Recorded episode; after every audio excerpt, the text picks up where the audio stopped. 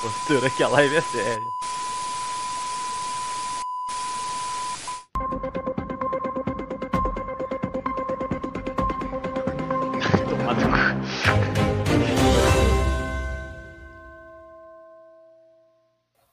Sejam todos bem-vindos para mais um Prosa Agora, seu jornal semanal de notícias. E hoje a gente. Eita, nossa, tô até com as notícias aqui abertas. Uh, da semana passada ainda. Vixe, começamos com profissionalismo de novo, hein? Profissional, profissional. Calma aí, calma aí. Aí, agora sim. Mas enfim, sejam todos bem-vindos. E antes de mais nada, vocês já sabem o procedimento básico. Entrou na live. Vamos deixar o like pio aí. Então, lembrando, nossa meta é sempre bater 100 likes enquanto estamos ao vivo. E bom, quem está aqui conosco hoje é o nosso especialista em futebol e animes. Boa noite, Guilherme Sete. Boa noite aí, boa noite a todos os ouvintes. Eu não tenho uma introdução, não tenho nenhum destaque inicial, mas eu tenho uma história para contar depois que eu vou deixar para mais tarde, é, esperar o pessoal, todo mundo chegar aí. É, e é basicamente isso. Nosso especialista em cultura e mulher macumbeira, Gabriel Parker, boa noite. Mano, todo dia se conversa, não tem nem sentido isso. Boa noite. É, só uma. Só falar um negócio, vocês já seguiram a Legião Anchieta, a Legião de Anchieta nas redes sociais? Sigam lá. É Legião Anchieta, e... não tem D. Anchieta, é, não tem D, a gente tirou. Só um negócio, eu tava vendo os projetos antigos aqui, então, momento curiosidades do Prosa Nova. Eu tava vendo, o Prosa Nova era um canal só de podcast, e eu vi que o Prosa agora já teria no Prosa Nova antigamente. Que seria o Pardola News, hein? tecnicamente virou o Prosa agora. É verdade. Só deixar essa curiosidade aqui. Agora a gente só precisa fazer uma, uma, uma, uma linha jogando Fortnite nos dois canais. Basicamente isso. A gente tem aqui um, um, um questionamento do povo. O Lautin mandou: quem é o peão que tá comendo sem mutar o mic? O, o Foi mal. Pô, exige, exige explicações. Eu avisei, eu, eu, avisei no chat privado, depois não vem falar. É, eu fiz. Ô, oh, eu posso falar uma coisa que acabaram de mandar pra mim no WhatsApp? É. Não vou mencionar o nome do, do ser humano porque ele é de instituições oficiais de, de nosso governo. Mas ele me mandou, abre aspas, Guilherme, me arruma uma retardada aí em São Paulo, branca e tomboy. Beleza. É, ô, Thomas, você tá solteiro? Mano, mano. Você quer que eu case com um cara? Isso. Não, não, eu não tô falando de casar, tô falando, sei lá, um dia especial aí.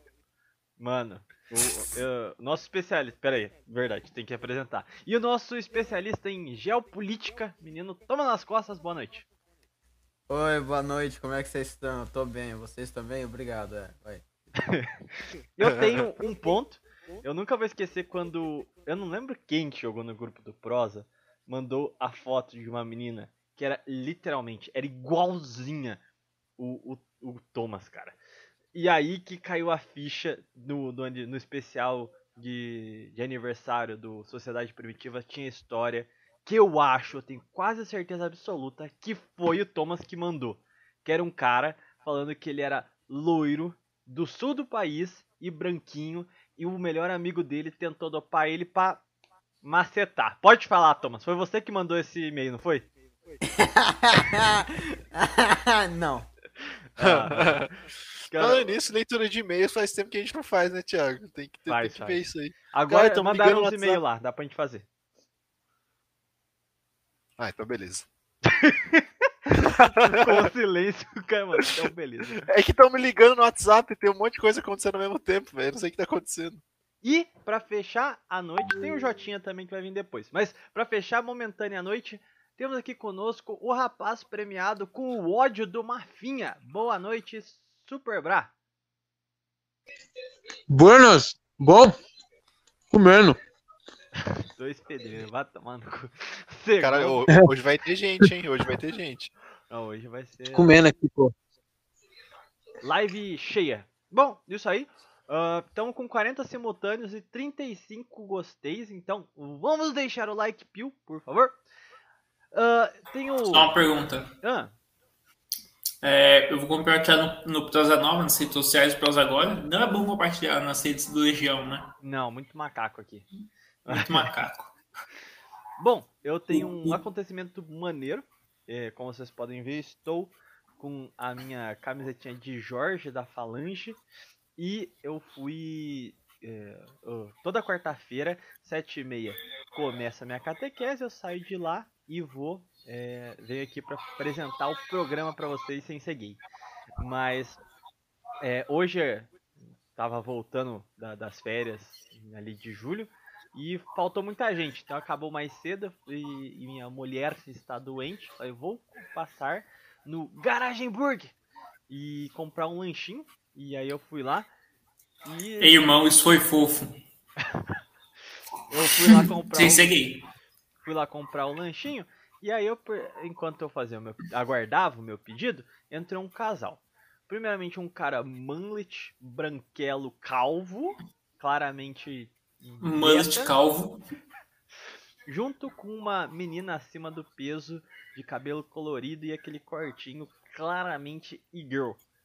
E eu falei, tá bom, ok. E eu estava vendo meu zap zap e eu percebi, tipo assim, eu tava numa mesa aqui, o cara sentou lá do lado. Só que eu tava sentado lateral na cadeira. Então eu tava, tipo, virado pra cá. O cara tava de costas pra mim. Então, ele tava com o celular aqui, como eu tava atrás, eu conseguia ver o celular dele. Antes de eu ver o celular dele, eu vi que ele estava virando para me encarar com uma cara estranha. E eu falei, ué. E só que eu não dei bola. E aí eu dei uma puxada de olho assim no celular dele. E o que eu vejo, eu não sei o que ele digitou, mas estava na página do Google. E quando você está no topo, tem aquelas sugestões do Google Imagens. E aí tava a, o, o, o arco com as flechas, da, que é o símbolo da fala. eu acho que ele viu a camiseta e pensou: Acho que eu conheço isso de algum lugar.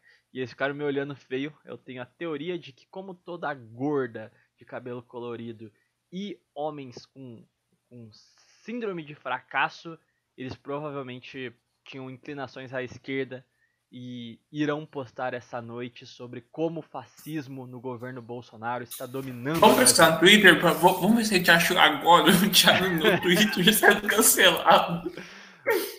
Deu pra. Não podem, não podem cancelar o Thiago porque ele pertence a um tipo de minoria, que são os indígenas bolivianos.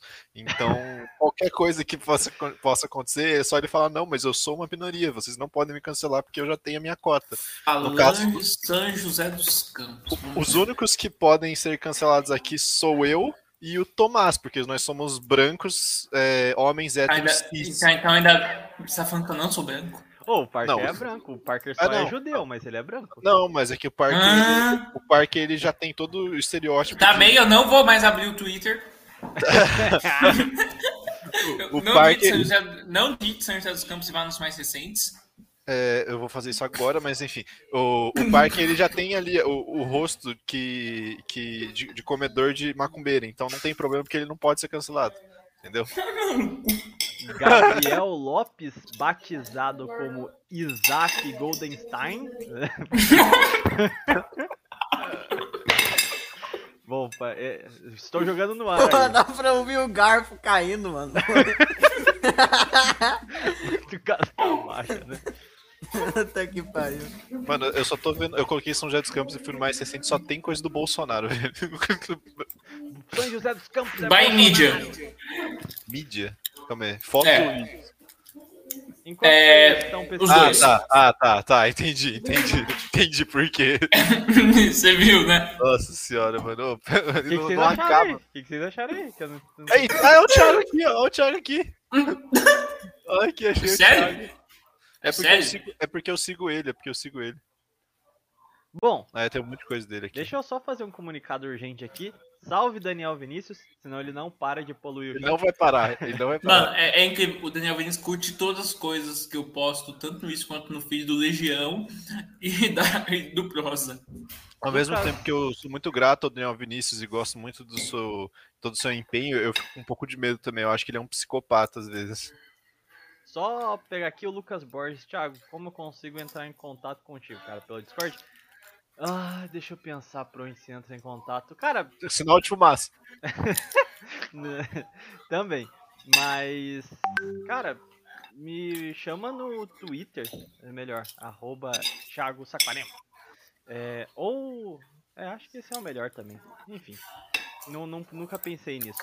Mas também tem o e-mail, manda o e-mail. O e-mail é sem erro, osaquarema.protonmail.com. Sem erro, manda lá o que você precisar. Afirma que esqueceu a entrega e ele tá comendo só. Ah, tá. tá bom. Ai, calma aí, vamos lá. Indo para as notícias. Alguém tem algum acontecimento da semana que precisa compartilhar ou pode ir? Mano, eu achei uma aqui do, do Haddad que queria ser vice do PDT, mano. Pô, feia. O que você tá falando? é, de recusaram ele, é isso mesmo. É. Entendi. É o acontecimento da sua semana. Você descobriu essa É isso mesmo. ah, tá na minha semana? Ah, tá, mano. Pô, não conheço. Ah, não, não tem nada não, mano. Pô, não gosto de ficar compartilhando a minha vida com o Jorge, mano. Pô. Porra. Logo você, meu amigo. Eu tenho Pô, aqui... só queria falar Oi. que no Coringão, cara, perdeu ontem, cara. 2x0 pro Flamengo. Nossa, tristeza, o Palmeiras tá cara. jogando, o Palmeiras tá jogando, deixa eu ver quanto é, tá. O Daniel Vinícius deve estar tá muito feliz, cara. Daniel Vinícius. Deve estar tá feliz, cara. Que, que tristeza, cara. Não dá nem pra falar isso aí. Olha, deixando o papo de futebol para o lado, apesar de ser um elemento da identidade nacional, por uma razão urgente. Temos uma notícia bombástica, uma denúncia, um flagrante, ou poderíamos dizer uma conspiração em ação?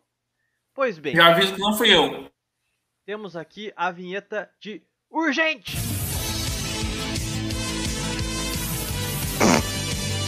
Para isso. Vamos lá. A nossa denúncia do dia, a nossa denúncia urgente, é que nos mandaram por meio dos nossos veículos oficiais uma foto comprometedora de um grande comunicador, de um grande empreendedor que se auto-intitula Caga Pra Dentro ou Caga Sangue. Pois bem, nós temos aqui uma foto de Hernani Carreira. Pois, como vocês estão vendo na tela, no caso nossos convidados aqui não estão vendo ainda, mas eles vão ver. É, Eu nós juro, vemos ver. aqui Hernani Carreira com um outfit de mais de 8 mil reais, como o mesmo estava se uh, vamos, engrandecendo, ostentando seu outfit na comunidade de seu canal, Sociedade Primitiva, mas para além dos seus desejos um tanto quanto uh, espúrios em ostentar a sua riqueza, nós temos um grande ponto. Hernani Carreira tem 1,45m? Como ele pode explicar esta foto? Ele Bota ele ao lado do Cobos. Ele sempre disse que tinha mais de 1,70. E agora o que nós estamos vendo aqui neste momento é Hernani Carreira com 1,45 de altura. Pois bem, estamos aqui com a nossa equipe pronta para falar sobre, é, averiguar a veracidade deste fato os seus primeiros comentários, senhor Toma nas Costas. Você acha que isso aqui é alvo de uma conspiração, de uma sabotagem, graças ao ódio que foi levantado contra Hernani Carreira devido às suas sessões de psicologia? Não, não esqueci o nome certo. Mas enfim, graças ao seu empenho humanista, ele está sendo sabotado com essa mentira? Ou parece uma foto legítima, na sua opinião? Mano, acho que é legítima, porque o Hernani ele tem essa altura mesmo. É, é. Eu gostei da justificativa. Não, é verdade, porque, porque é cientificamente comprovado. É verdade que é verdade. Não, eu comprovo porque é verdade. Pois bem, menino Super Bra, você que é um homem íntimo, um protegido de Hernani Carreira, que mesmo após ofender e tirar a paciência de Mafinha e Ratão do Banhado, ele ainda lhe acolhe. Você acredita que isso é produto de conspiração ou um fato dado? Aquele ali no meio é o Petri? Eu tô é. até agora tentando saber. É o Petri? É. Caramba, hein? Pô, dureza, hein? Que o Petri já não é muito alto, hein? Cara... ah, cara. Eu acho que ele tava agachado ali, né? Ele deu aquela agachadinha, né? Pra tirar a foto. Aí acabou, acabou dando uma diminuída nele, né? tinha que ver ele de pé, né? Pra ver se ele é menor que o Petri, né? Se ele for menor que o Petri, ele tem menos de 1,70 com certeza.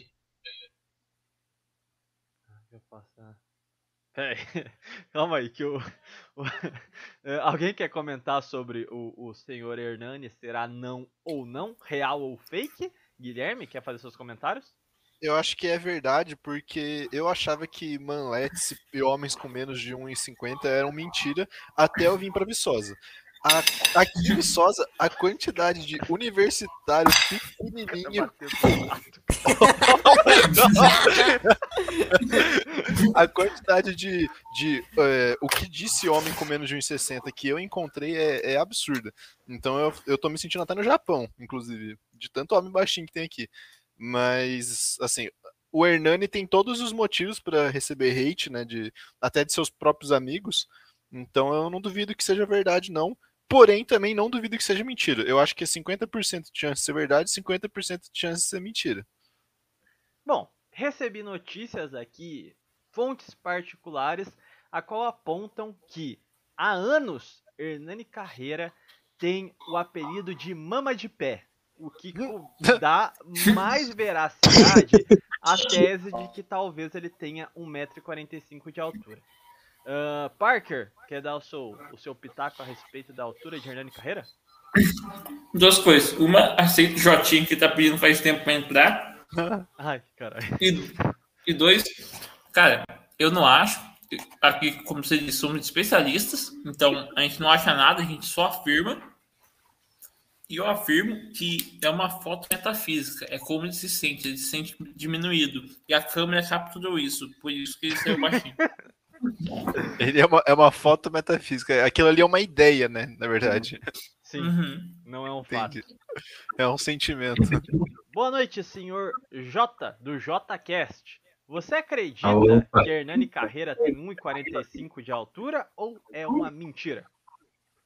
Cara, minha real opinião sobre isso é a seguinte, ó. Legal. Bacana. Essa opinião é legal. Muito interessante. Boa opinião. Eu gostei, minha, concordo. Minha, minha, reação a essa informação. E aí a, Eu concordo, é isso agora aqui, manda ó. foto pelada. Mas... A verdade ô, ô, no Thiago, Ô, Thiago, a minha foto da live agora é a minha reação a essa informação. É isso que eu tenho microfone tá funcionando? Vocês estão escutando? Eu tô sem fone aqui, bicho. Cara, você tá no Maranhão, velho. É foda, Ô, oh, sem doc, sem doc, maluco. Que isso? Tamo o Maranhão é grande, mano. Tamo ouvindo, tamo ouvindo. Oh, aliás, notícia sobre o Maranhão. O cara do Caneta Azul, Azul Caneta, vai concorrer pelo Maranhão, acho que pra deputado estadual. Eu Aê, porra, temos da Já tem o voto que já tinha, né? Vou votar nele, pô. Mais honesto que tem. Mas o mais honesto tem aí um barulho completamente aleatório no fone dele. Bom, o Lucas do chat mandou um e-mail dizendo assim: Olá, boa noite, Thiago. Estou... Ô caralho, quem que tá com esse eco aí no fone? Estou quem será meio... que é? por esse e-mail, propondo que nos realizássemos um contato por Discord, Skype, WhatsApp ou qualquer meio disponível que dê para comunicar via voz e áudio, para que possa conversar a respeito do Pros Agora, lá no Nova Vertente. É importante e venho conversar com a melhor das intenções, visto que sou um ouvinte apreciador do Pros Agora e prezo pela boa qualidade e bom espírito do mesmo. Cara, o, o quinta-feira falou que eu, a minha foto é do George Floyd. Ô Lucas, a sala tá cheia hoje. Assim, não é, não é maldade, sem sacanagem. Mas semana passada a gente tava só eu e o Super Bra quase, pô. Você podia ter vindo participar, só não abre espaço hoje justamente porque tem muita gente. Vai ser foda tocar o Eu programa. vou abrir um espaço daqui a pouco que eu não vou poder E a gente não paga mais pelo Skin Art faz tempo. É, então assim, não é por maldade que eu não vou colocar você aqui hoje não, mas eu assim que a gente tiver com um pouco elenco, que seja mais fácil rotacionar a conversa, eu deixo você participar assim, cara. Mas bom, vamos lá então. Primeira notícia, olha a transição. Thiago, eu vou interromper sua primeira notícia, ok? Sempre assim quando você tá, cara.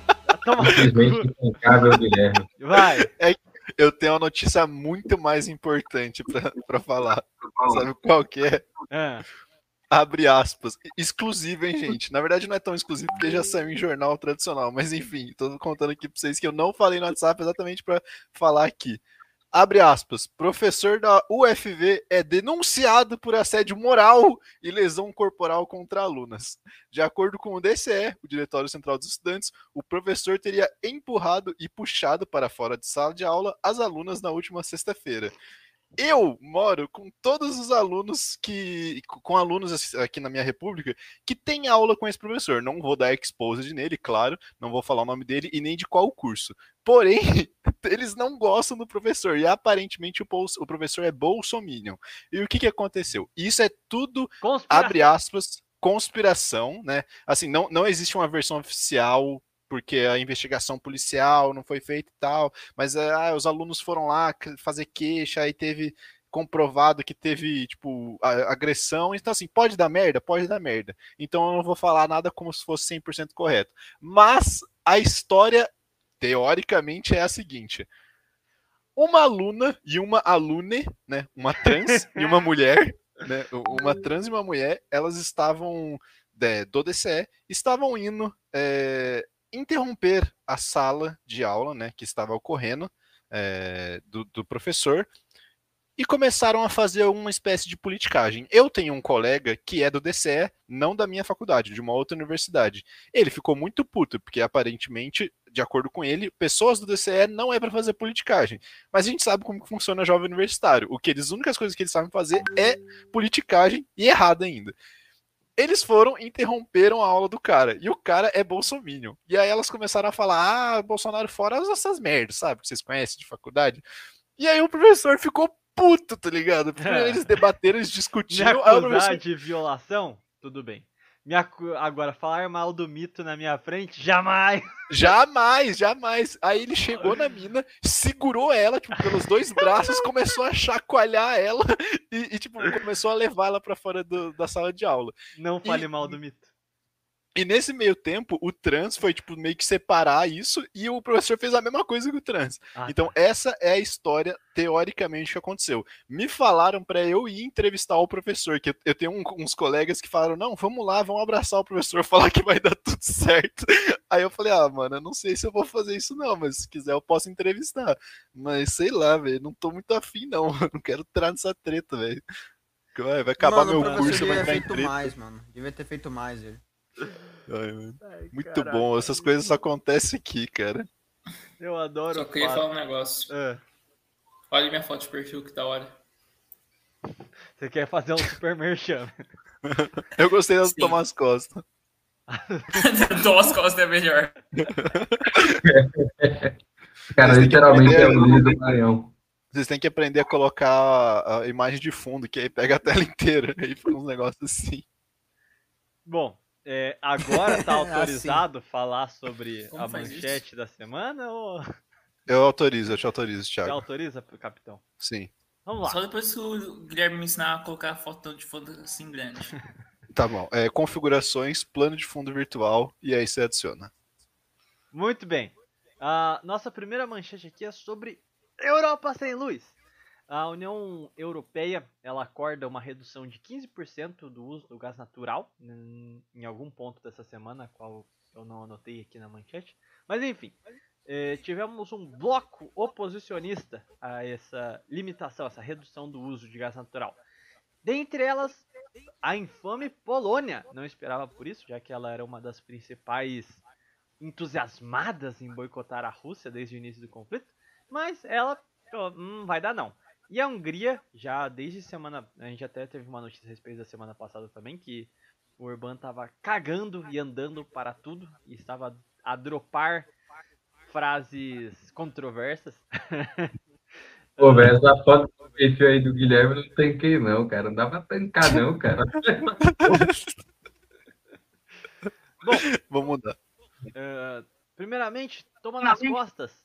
Uh, você quer comentar a questão da Polônia, principalmente? Eu acho que a Hungria era meio óbvio que ela ia se opor a isso, mas a Polônia eu realmente. O que, que é? A conta tá chegando e não tem como mais lacrar? É. A, a Polônia, cara. Propósito, você consegue me escutar? Sim. Consegue, né? Sim. Então. Beleza, então a Polônia realmente me surpreendeu bastante. Por causa que a Polônia é um país que tem uma política interna muito diferente dos outros países da Europa. Uh, justamente por causa que é um governo muito mais tradicionalista em um continente cheio de liberais. Mas na questão da política externa, realmente a Polônia é mais alinhada com o Ocidente, muito mais alinhada com o Ocidente, né? Por causa que né, é coisa da história da Polônia, né? A Polônia sempre foi cercada pelos alemães e pelos russos.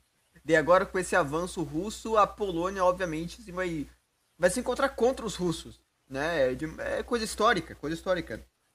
Mas agora para ver a, a Polônia, um país que sempre teve uma das políticas externas mais uh, rígidas contra a Rússia, meio que arregando desse jeito é algo que é muito uh, impre, impre, imprevisto, realmente. E pode realmente marcar essa, essa ideia de que a conta tá chegando. O inverno tá, tá chegando. Vocês já ouviram sobre Game of Thrones? Ai, uma, meu Deus, uma frase lá. Essa. Não, eu, não, eu nunca assisti essa merda, mas tem uma frase lá no, na série que é Winter is Coming. É basicamente. Cringe. É a frase da. não vou falar. Momento base. A frase da quem, tá? É, então. Mano, o inverno tá chegando. Vai ter. Eles vão precisar se aquecer. Como que eles vão se aquecer? Não tem energia. Queimando floresta. A... É, queimando floresta, só pode. E a Polônia é um país que não tem é, uma autossuficiência energética muito grande ela. Assim, a, a, Alemanha, ela também é um país que não tem isso, porém ela é um país industrial, né? É um país que tem essa capacidade. A Polônia não, a Polônia não é um país tão industrializado ao mesmo nível da Alemanha, ainda é um país assim que tem bastante agricultura. E por conta disso, não tem uma infraestrutura que consegue construir essas essas fontes de energia mais uh, no seu próprio país. Enfim, e por causa disso, eu acho que, acho que essa seria, né, o motivo da Polônia tá, tá agindo desse jeito. Eles estão vendo que eles estão comprando uma, uma briga econômica que eles não têm condições de ganhar, ainda mais considerando o atual estado da, da Europa, e eles estão tendo que ceder. E eu acho que a, a Polônia tá desse jeito. É o que evidencia muito aí, porque se a Polônia tá assim, o país que é mais. Um dos países mais rígidos contra a Rússia, tá fazendo isso, Imagina os outros países como a Alemanha, é, a França, né? Países que são rígidos contra a Rússia, porém que não tem essa rivalidade histórica. Então, no começo falavam que a Hungria e esses países que não queriam ceder a, assim, que não queriam sancionar a Rússia, eram colaboracionistas, traidores, não sei o quê. Mas agora eles estão tomando exatamente a mesma medida que eles, que eles, estavam tomando agora há pouco. É, é autoexplicativo, acredito. É só isso mesmo. É, o principal aspecto que eu acho que vai ser engraçado de assistir vai ser as próximas eleições polonesas, que vão ser em 2025, é isso mesmo? Alguém tem a informação precisa? Você acha que era esse ano? Não, foi esses dias aí a eleição deles, pô. Mas... Ah, não, tá, tipo... Mas, eu sei bom. que tá falando desse ano. Não, não. Eu vou adorar assistir o, o, o governo polonês que é mais, vamos dizer assim, um pouco mais tradicional do que o convencional, basicamente agora vai ser completamente dominado por ter encontrado aliados não muito interessantes, né? Tudo bem que não tem como a Polônia ir pro lado oriental da força por motivos óbvios e pelo próprio histórico do país, mas acabou entrando num covil muito complicado que eu nem sei se tem como a Polônia não entrar nessa rota de se alinhar com os países liberais para sobreviver, basicamente. Eles estão tradicionais demais para o Ocidente e ocidentais demais para o Oriente. Yeah. Infelizmente, apenas então, de para bico. a Polônia. Menino Jotinha, você quer comentar essa situação a qual a Polônia se encontra? Se fuderam, meu amigo, não é problema meu não. É sobre isso aí. Tentando falar aí. Tá totalmente lombrado, velho. o... Comentário baiano. É isso aí.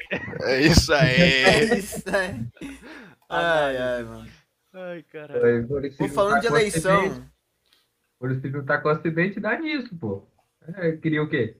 Vão ser abandonados também, que nem a Ucrânia. Vão ter que queimar carvão agora. Ah, abandonado eu não sei não. Eles têm um bom arsenal militar. O que vai acontecer é que eles vão sofrer uma, uma pequena influência e daqui cinco anos a gente vai ter ver um Zelensky polonês. Ou falando em eleição, esse ano vai ter eleição Meu da Líbia. na sua mano. mão. Aí sim, mano. Aí sim, pra até sair da live, vai tomando. Ô, falando Enfim. isso aí da live, cadê o, o Felipe? Ele saiu aí? O Felipe Não entrou? voltou? Não foi o Felipe. Quem que tava aí antes? Ah, não, o Super Bra, ele voltou. O Silvestre vai entrar no meu lugar, que daqui a pouco eu vou Ah. sair, tá? Beleza, beleza. Ô, então, falando em eleição, esse esse ano que vai ter a eleição da, da Lívia, mano. Pô, o filho do Gaddafi tá concorrendo, mano. Ele pode ganhar, mano. Vou assistir essa merda aí. Vou assistir as eleições. eu acho, Líbia. eu acho incrível como tá o Thomas sabe, sabe das eleições nos países muito foda-se. Nunca vou esquecer Não, mas, pô, mano, é a Lívia, mano. Pô, o filho do Gaddafi, velho. Pô, Não, mas ô, ô, na moral, da, do Sri Lanka, tá ligado? No final, em novembro, a gente tem que fazer um especial Qatar, porque o Thomas deve entender alguma coisa do Qatar por causa da Copa, sei lá. A gente vai falar sobre a cultura e Copa do Qatar. Que é uma merda, uma península pequenininha. E mais da metade das pessoas que vivem lá são imigrantes. Mas bom, Jotinha, você quer fazer uma análise ou é literalmente só intancável o Polonil?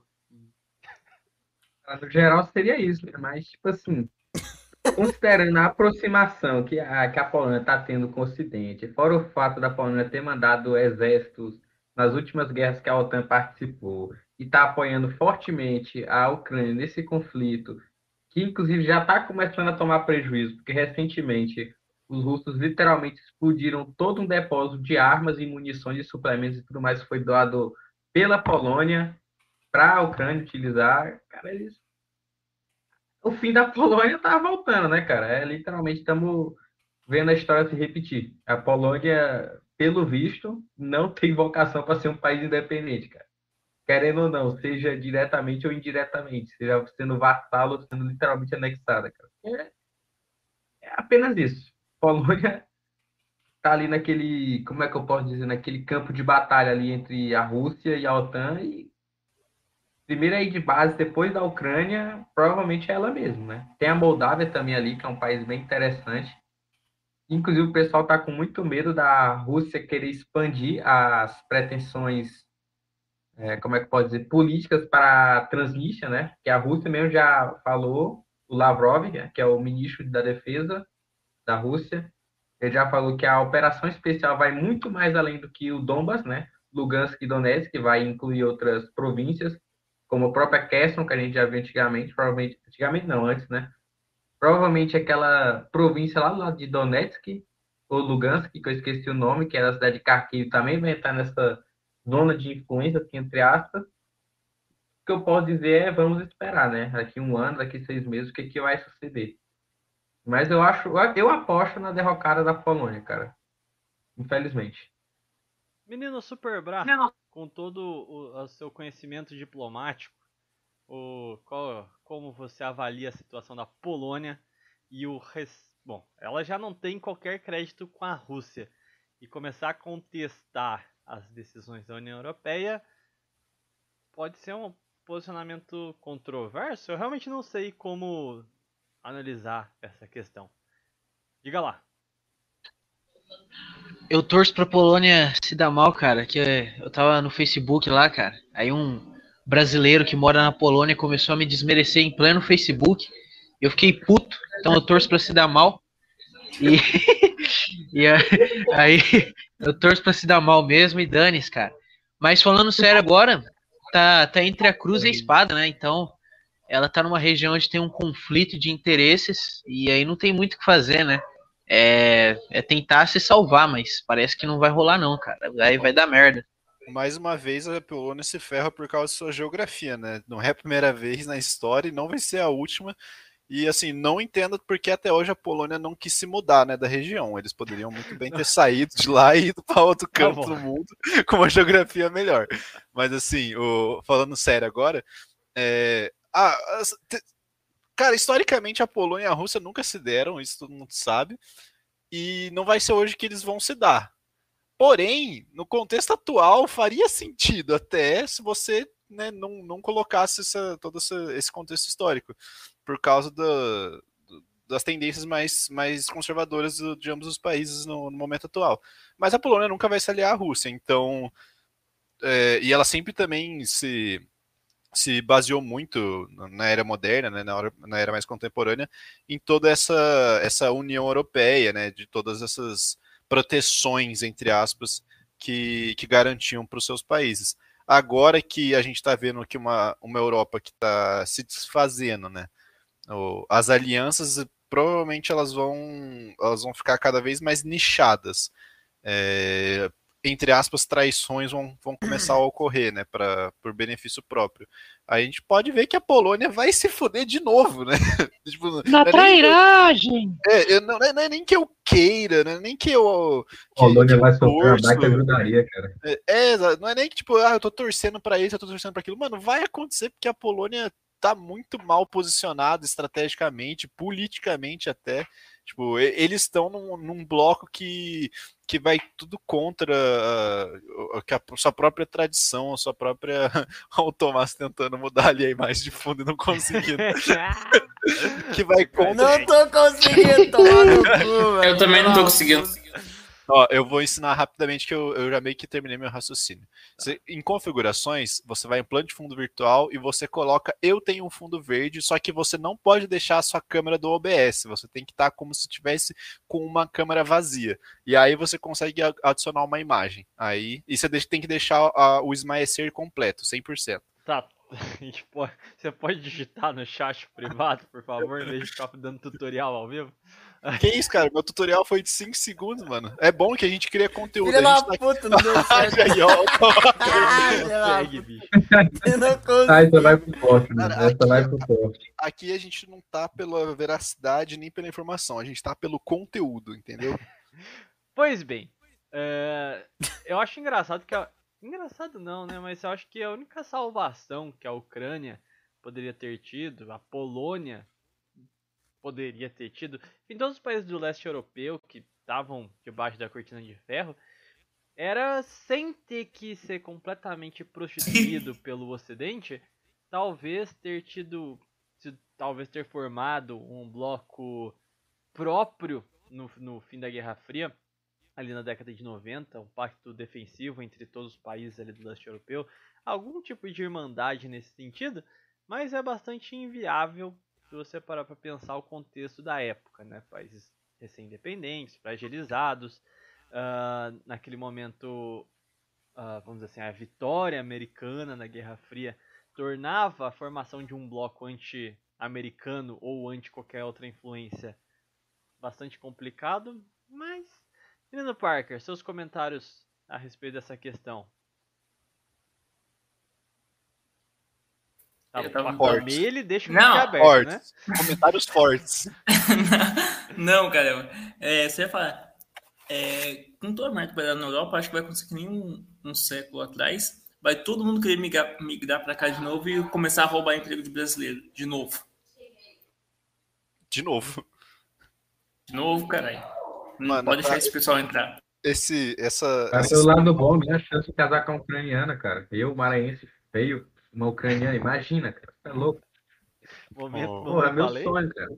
Momento Maranhão. É lógico. Venha pro Maranhão. Eu tô gostando muito da história alternativa que tá, acontecendo, tá ocorrendo nos bastidores, que são todas as pessoas tentando colocar a imagem de fundo e não conseguindo. o Tomás conseguiu ali, ó. Vamos lá. Olha a transição. Ih, calma aí. Aí.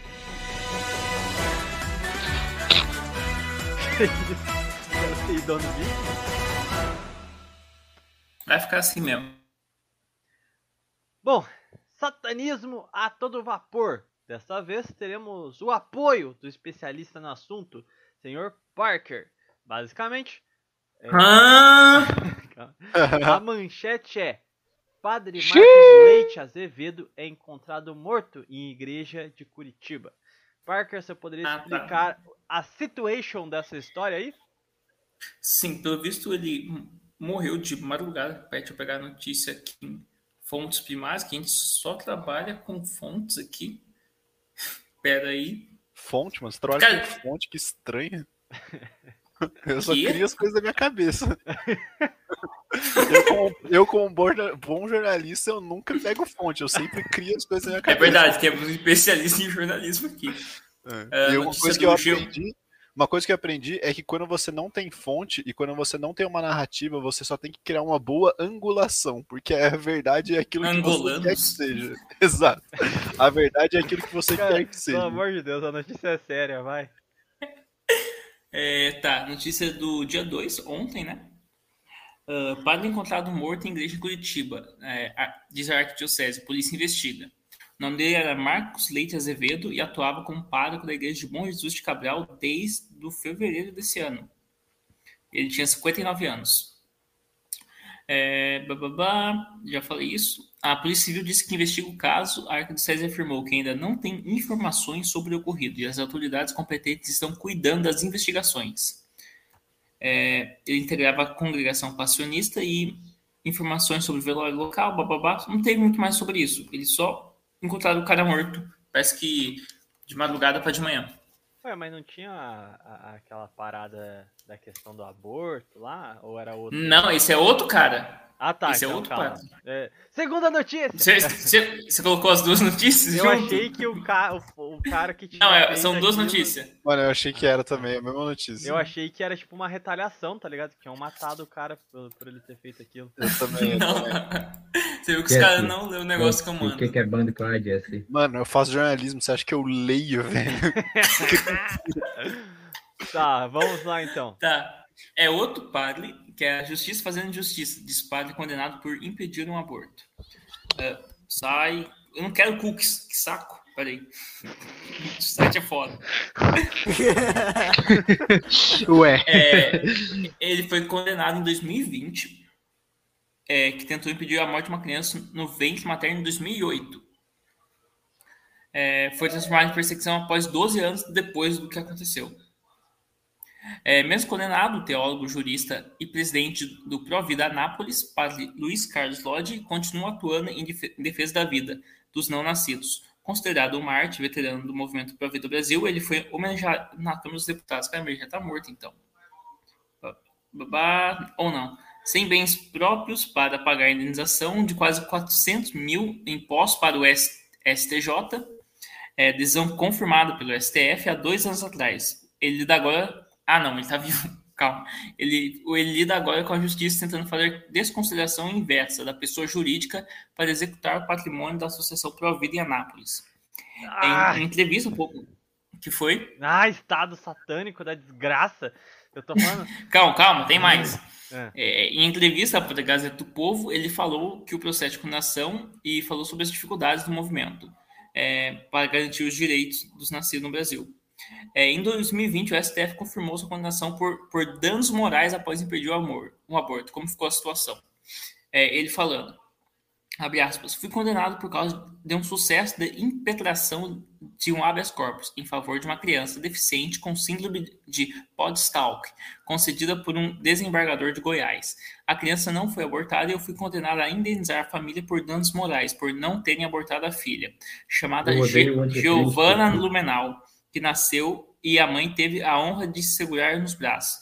Infelizmente, o bebê morreu uma hora depois, foi enterrada em Morrinhos, ganhou uma certidão de nascimento e óbito, e só não ganhou o batismo porque eu não sabia que a liminar tinha sido deferida. Só, só fiquei sabendo do que aconteceu quando um grupo de feministas quis me entrevistar para fazer um vídeo contra a nossa causa e circular um vídeo chamado Habeas Corpus. Uh, alguém do pessoal mais afeito à causa abortista, teve a ideia de impetrar uma ação por danos morais, que não foi nem sequer conhecida em primeira e segunda instância. Mas, quando chegou no STJ, uma ministra resolveu reverter a situação e me condenar por danos morais. No momento atual, como não conseguem obter a penhora de nenhum bem, por eu não ter nada penhorado, o que não tenho são livros, mas não são penhoráveis, o que tem são livros, mas não são penhoráveis, estão tentando ah, argumentar. Tá, tá bom, chega. Não vamos eu... ler a notícia inteira, não. Vai tomar banho. Vou sim. Ah, terminando. Tá. É, blá, blá, A notícia está fazendo injustiça, que é a frase que ele disse que saiu na, na matéria. Cara, ele falou mais coisas. Você quer que eu leia? Não, calma, é que o chat eu vou ler aqui. Sete depois, olha a DM. Você ganhou uma viagem para o Congo no sorteio. o droga tem que clicar Ô, Bezé, dá sua opinião sobre o neofascismo.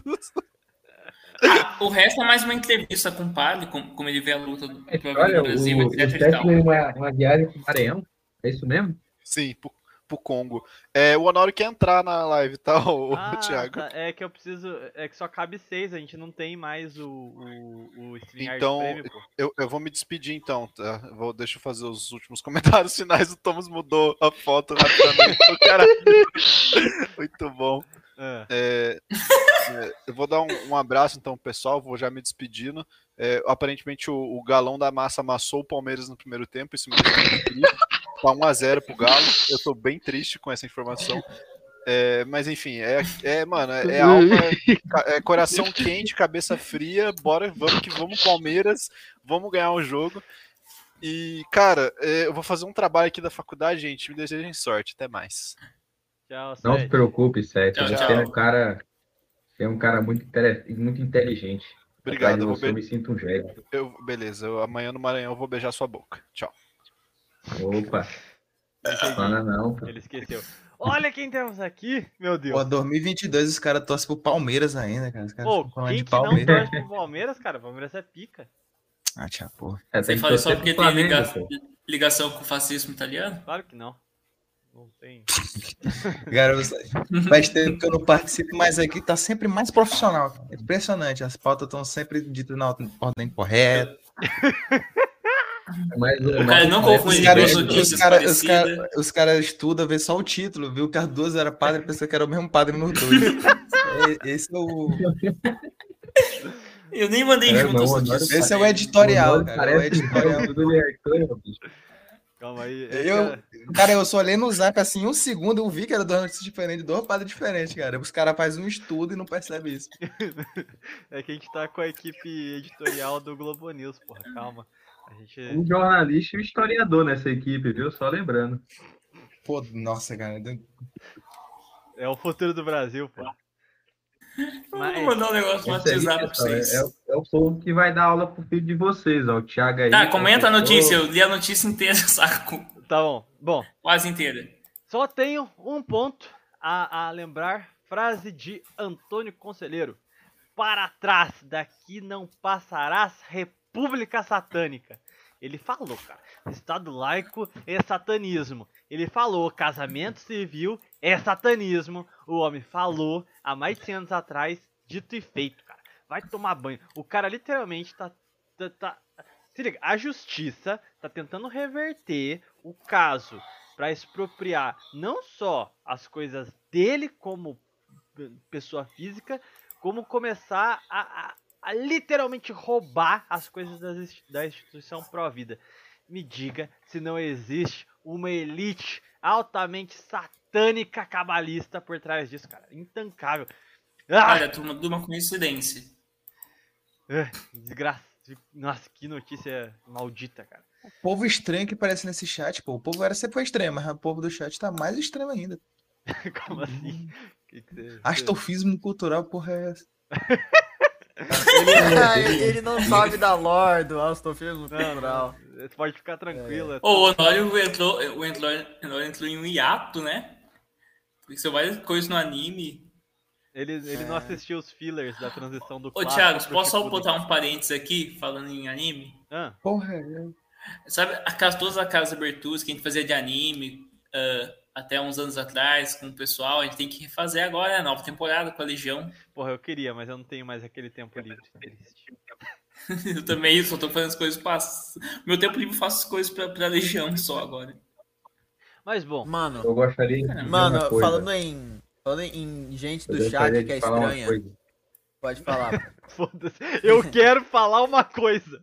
Ele começa a atravessar. ah, fala. Porque eu, eu sou maranhense, eu sou pobre. Ninguém liga para mim. É o seguinte, sobre essa notícia aí, eu odeio o anticristo. Eu quero que essa república do satanás se foda.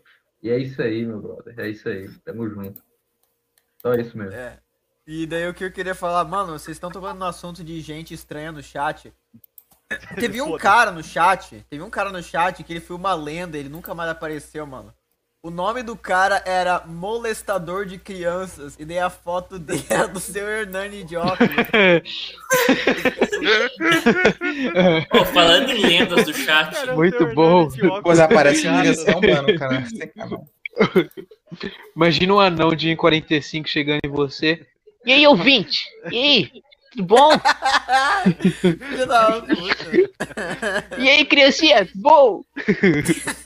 Quer o Felipe?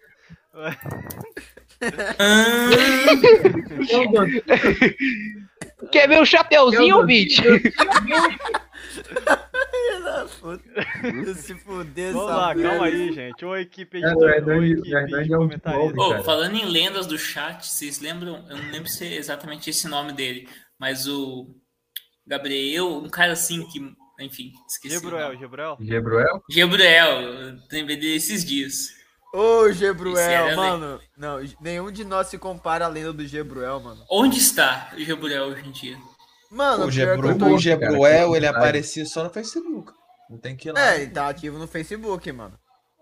Mano, pra, que- Gebruel pra quem não sabe da lore do Gebruel, pra quem aqui não, não sabe do Gebruel, então, basicamente, tava tendo uma entrevista com o Luiz Felipe de Orleans e Bragança, acho que era em algum podcast. É. Daí É o no Gebruel, do vinheteiro com outro cara lá, O né? que caiu. Isso, Com. É. Oi? Daí, o que caiu? Daí, o, o Gebruel. O Gebruel, primeiro, o nome dele é Gebruel. Segundo, a foto de perfil dele era foto de VTuber, mano. Daí o cara me vai lá na live, ele vai, ele fala, faz uma doação, uma pergunta pro Luiz Felipe de Orleans e Bragança. O maluco, ele dá um salve pra ação alienista e começa, tipo, falar mal do sistema constitucionalista. Não, fala não, que não, o... não, não foi isso não. Ele falou. Não, ele. É. Se você. Por que que você é maçom católico? Ele falou. É, ele exatamente. mandou dois superchats. Ele, um É, ele é falou, sério? salve Dom Luiz, viva a monarquia tradicional, sei lá o que, e no outro ele falou, como você é maçom e católico? Aí o. o, o, o Não, mas já respondi essa fica, Pô, Ah, mano, Gebruel, Gebruel. tipo, bases demais. mano, mas, ô, 2020 Toma, foi você foda, só né? esqueceu de comentar a notícia. Mano, eu não quero comentar notícia, que senão eu vou ficar Cara, é- falando. Mano, eu. eu- Nem quando eu foi criado esse programa, o pessoal comentava a notícia que é cobrar isso agora. Por que a gente Mano. não fala logo da China e Taiwan, caralho? Tá Ou da bom, vai. Sérvia e da Bélgica? É, velho, Vai. eu vou surtar se eu falar sobre essa os caras notícia. tão- Vagabundo. Oh, o, o Vinícius tá. Bom, seguinte, minha gente, antes da China, para, para, para, para, momento João Kleber, pra gente não chegar direto no assunto, vamos falar do conflito que também se deflagrou nesta semana nas fronteiras entre Sérvia e Kosovo. Pra quem não sabe, no canal Prosa Nova, a gente tem um quadro que é os três esquizofrênicos falando de geopolítica, que só o Felipe não quis vir participar hoje, mas a gente, o Jotinha e o Thomas são os hosts ou co-hosts do quadro. E bom, eles têm um programa só sobre a Sérvia. Então, se você quiser se aprofundar e conhecer a fundo as particularidades desse conflito, o histórico dele, tem lá o programa, além de outros sobre a Rússia, enfim, diversos temas que eles abordaram por lá. Então, pra gente abrir o papo, Thomas, você quer é, fazer só uma breve introdução rapidamente pra gente entender o que se passa na Sérvia? Então, o que que é essa coisa aí de, de Kosovo, não sei o que, então, basicamente. Nos ovos? Kosovo. é, eu- eu sabia que você ia falar. Mano, vai se fuder, mano. Eu sabia que você ia falar isso. Então, então com os. esses são os kosovenses. Os Kosovo. Ó, o Vinícius quer entrar, só que não. É, o ô, Vinícius não dá pra entrar. Já já eu saio, já já eu saio, já já eu saio. Então, basicamente, o, o, o testículos adquiridos é um, é um estado que antes pertencia à Sérvia, né?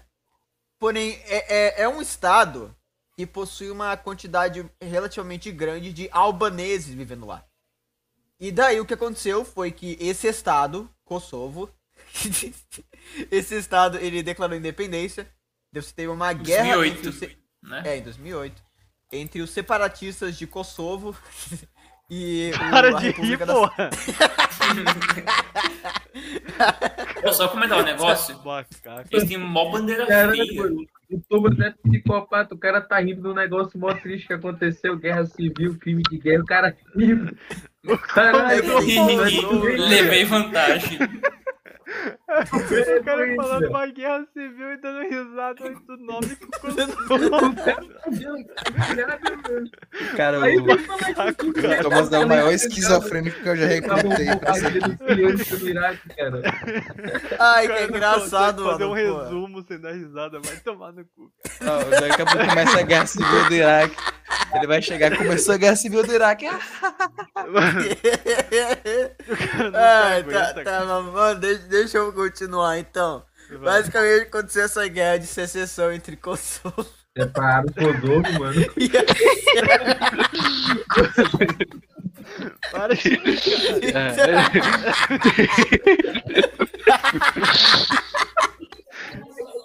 Caralho. O cara não tocou o Kosovo. o cara não tancou o Kosovo, cara.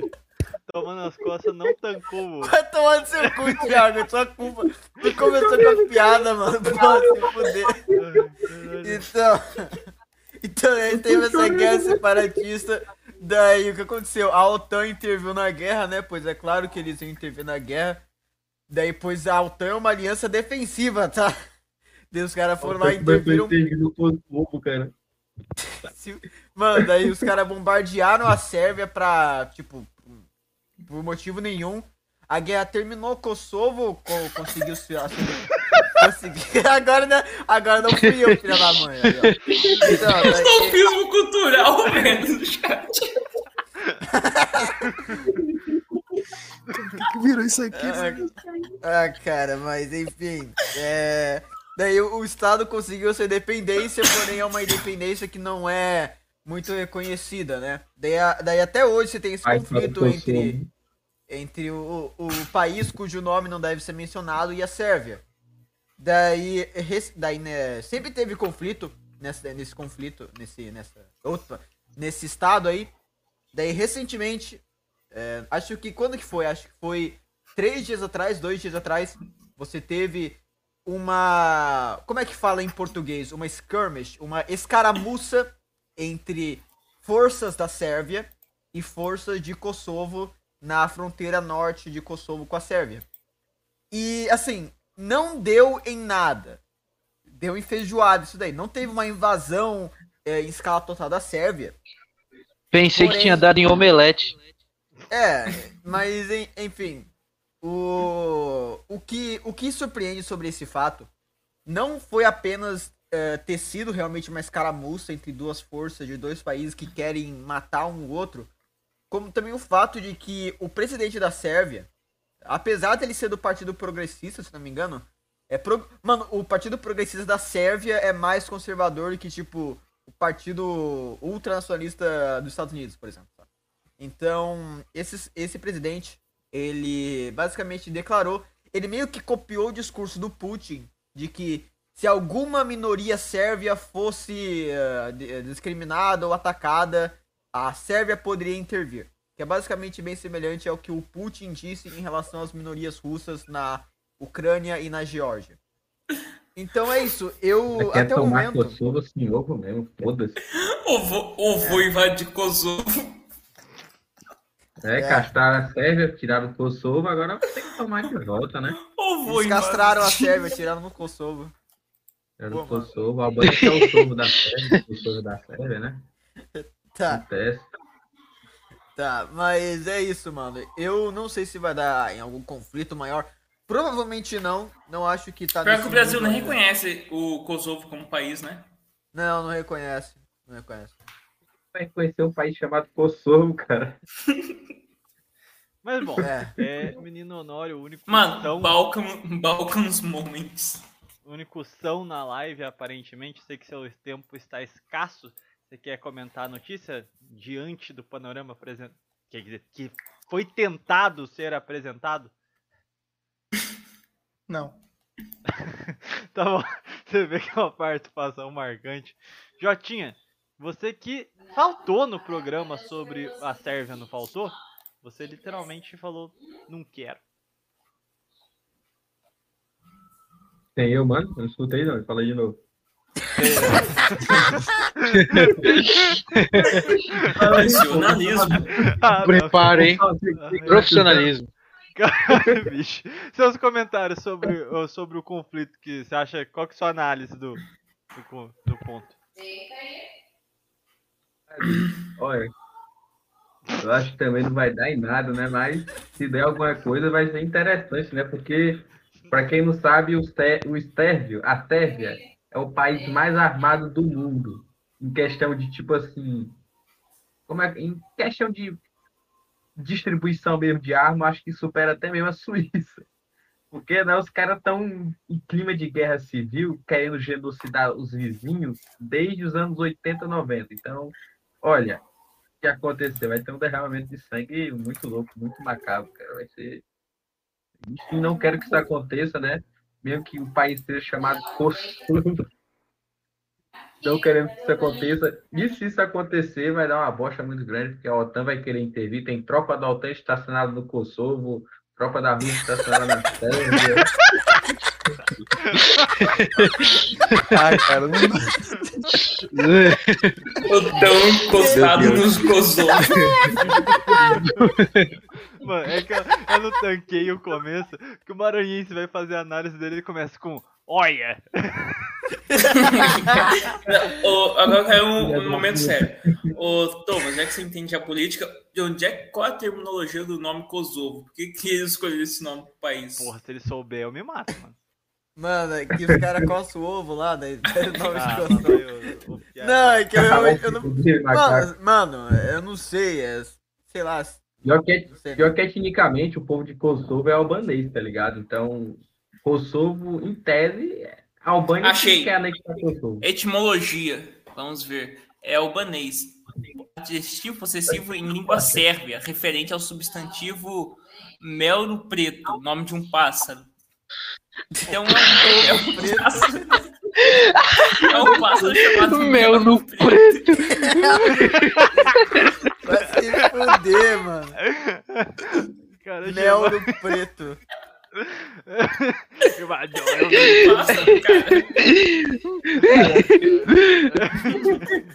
Caralho, tá com falta de ar, mano. Ai, caralho, tá bom. Pelo amor de Deus. Uma coisa, uma coisa muito precisa engraçada. pular pra próxima notícia. Super Bra, você tem algum conhecimento sobre o Kosovo que você queira apresentar uma análise geopolítica aqui?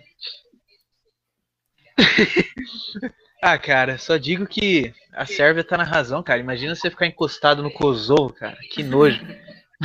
Mas de resto, é isso aí, cara. Pode, pode dar sequência. Ah, só tem mais uma coisa que eu quero ah. saber. Como é, é qual, qual, o nome de quem mora lá? É Kosovência? Cara, que que é? Kosovares. Kosovares foi foda. Quem mora no ovo é, é, o, é os espermatozoides, né? Pô, mano, sabe Kosovário, que engraçado. É Kosovário. Sabe o que, que seria uma situação engraçada? Hã? Se o embaixador do Peru encontrasse o embaixador do Kosovo no Butão. ai, ai, ai. Olha a transição. Quando é... oh, só Bom, Saindo, galera, foi bom falar com vocês depois de. Sabe quando o Kosovo vai invadir a Chechênia? Quando é que o Kosovo vai entrar na Tchequia? Depois arruma um tempinho pra participar mais aqui. Ah. Falou. Ô, será que Peru reconhece Kosovo? Tá, mas é Tchequia. Será que Peru reconhece o Kosovo? O Kosovo? Olha lá quem chegou, olha lá quem chegou. Mano, que barulho é o homem, é Bom giorno. E essa Bom giorno. Ou é um chapéu? Um, um... Porra, é, é, é, é, é boinazinha militar. É boinazinha militar. É a boina do seu Hernani, só que a versão negra, tá ligado? É tipo, ele é tipo o anti-herói do, do. Mel no canal. preto, mel no preto. Tá é o mel no preto. Aqui todos nós odiamos o mel no preto. Morte ao mel no preto. É o Hernani Reverso. É o Hernani Reverso. Ele tem 1,80 de altura. Não é? Não, ironicamente. Ele só gosta de idosas. É o Peru e o Kosovo, agora só falta a República Tcheca. o Butão mano, e Cuba. Tomara que o Peru falta e o Butão, falta se alinhem pra invadir a República Tcheca, cara. Tomara. Eles nunca se alinhem pra isso. Imagina. Mano, é, é, intancável um programa de geopolítica que não conseguiu fazer uma cobertura sobre o conflito na Sérvia. Literalmente. A gente fez! Quinta série, momento. Cara. Vai tomar no Quem não conseguiu foi o Thomas, pô. Falei aí, agora que eu não, o, o Thomas, Thomas é mais salafrário aqui do bagulho, velho. Não dá não. É uma Uai, falta seu de app de, de vídeos curtos. Mano, isso aí é risada, tomar no cu. É uma falta de ética do caralho, falando mesmo. Mas posso dissertar sobre. É, falta o Nepal, falaram aqui, ó. Falta o Nepal. Ah, o que, que você o quer Nepal? É. Porra. Eu, eu posso discorrer sobre a, a, a guerra? Do, da o Nepal tem a pica mais alta do mundo, é. né, bicho? Sim. Eu acho que deu pra perceber a minha opinião em relação a esse conflito. Eu quero que o Kosovo se foda e a Albânia também.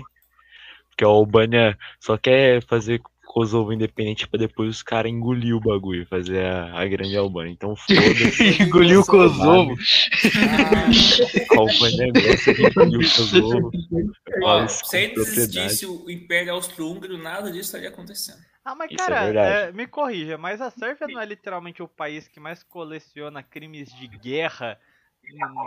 Sim. Isso Sim. é ruim? Sim, é. Tá bom. Quando isso, deixa... quando, quando isso foi ruim. Tá bom. Cara, eu, eu vou, eu vou falar uma coisa. Nunca assistam nenhum filme que vem da Sérvia. Nunca, em hipótese alguma. Não, mas Sim, eu sei. Que, dela, eu acho que eu já sei é, qual filme você tá falando. O, o é, governo nunca... sérvio é, discriminou esse filme, falou que, é, que não representa a Sérvia, essa porra aí. Cara, como não... é que aquilo aí não representa a Sérvia? Isso daí é propaganda albanesa contra a mãe sérvia. Eles querem impedir o, o projeto de Jerusalém ser da Sérvia. Por isso que eles eles estão fazendo essas putaria aí, entendeu?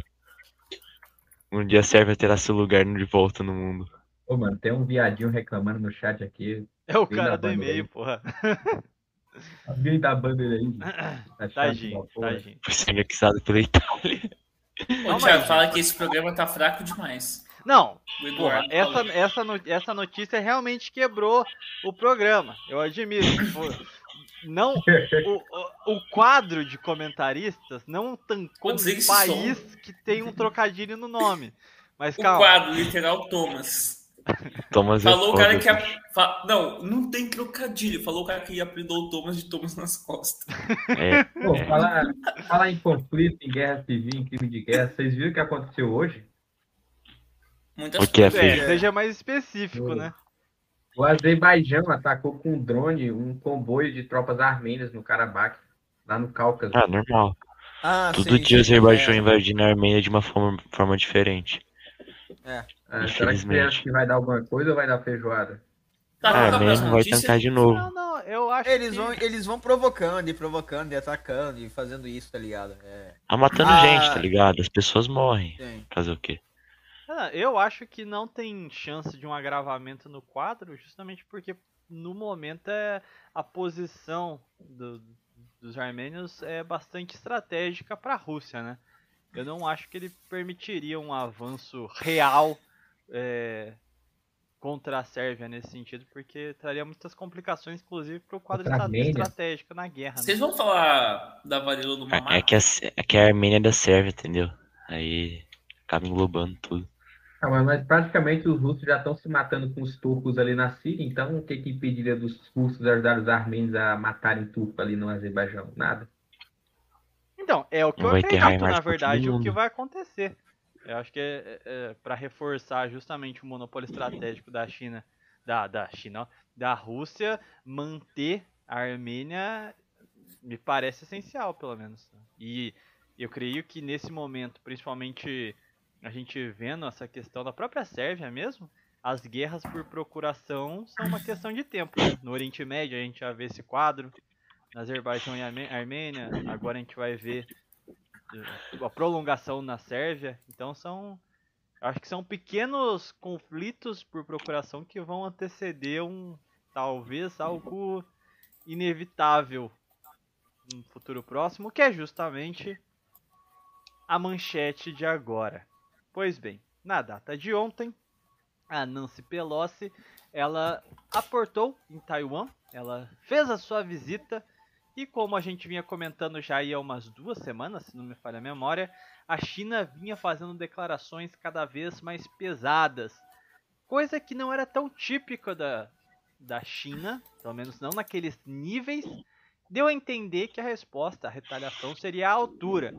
Falou de que quem brinca com fogo encontra, uh, falou que as respostas seriam inimagináveis e seriam culpa dos Estados Unidos. E momentos antes do avião é, é, parar em Taiwan, se tinha um monte de vídeos, no, principalmente no Telegram, rodando, né, dos tanques chineses andando, se posicionando, as forças militares. Parecia que algo muito grande ia acontecer e os Estados Unidos de fato lev levaram a brincadeira até o seu limite e a Nancy Pelosi foi para Taiwan de fato. O que aconteceu? Na prática, nada à altura das promessas que vinham sendo feitas. Teve um exercício militar chinês, mas, mas assim, não se compara à altura. Aparentemente, não se tem dois Putins no mundo.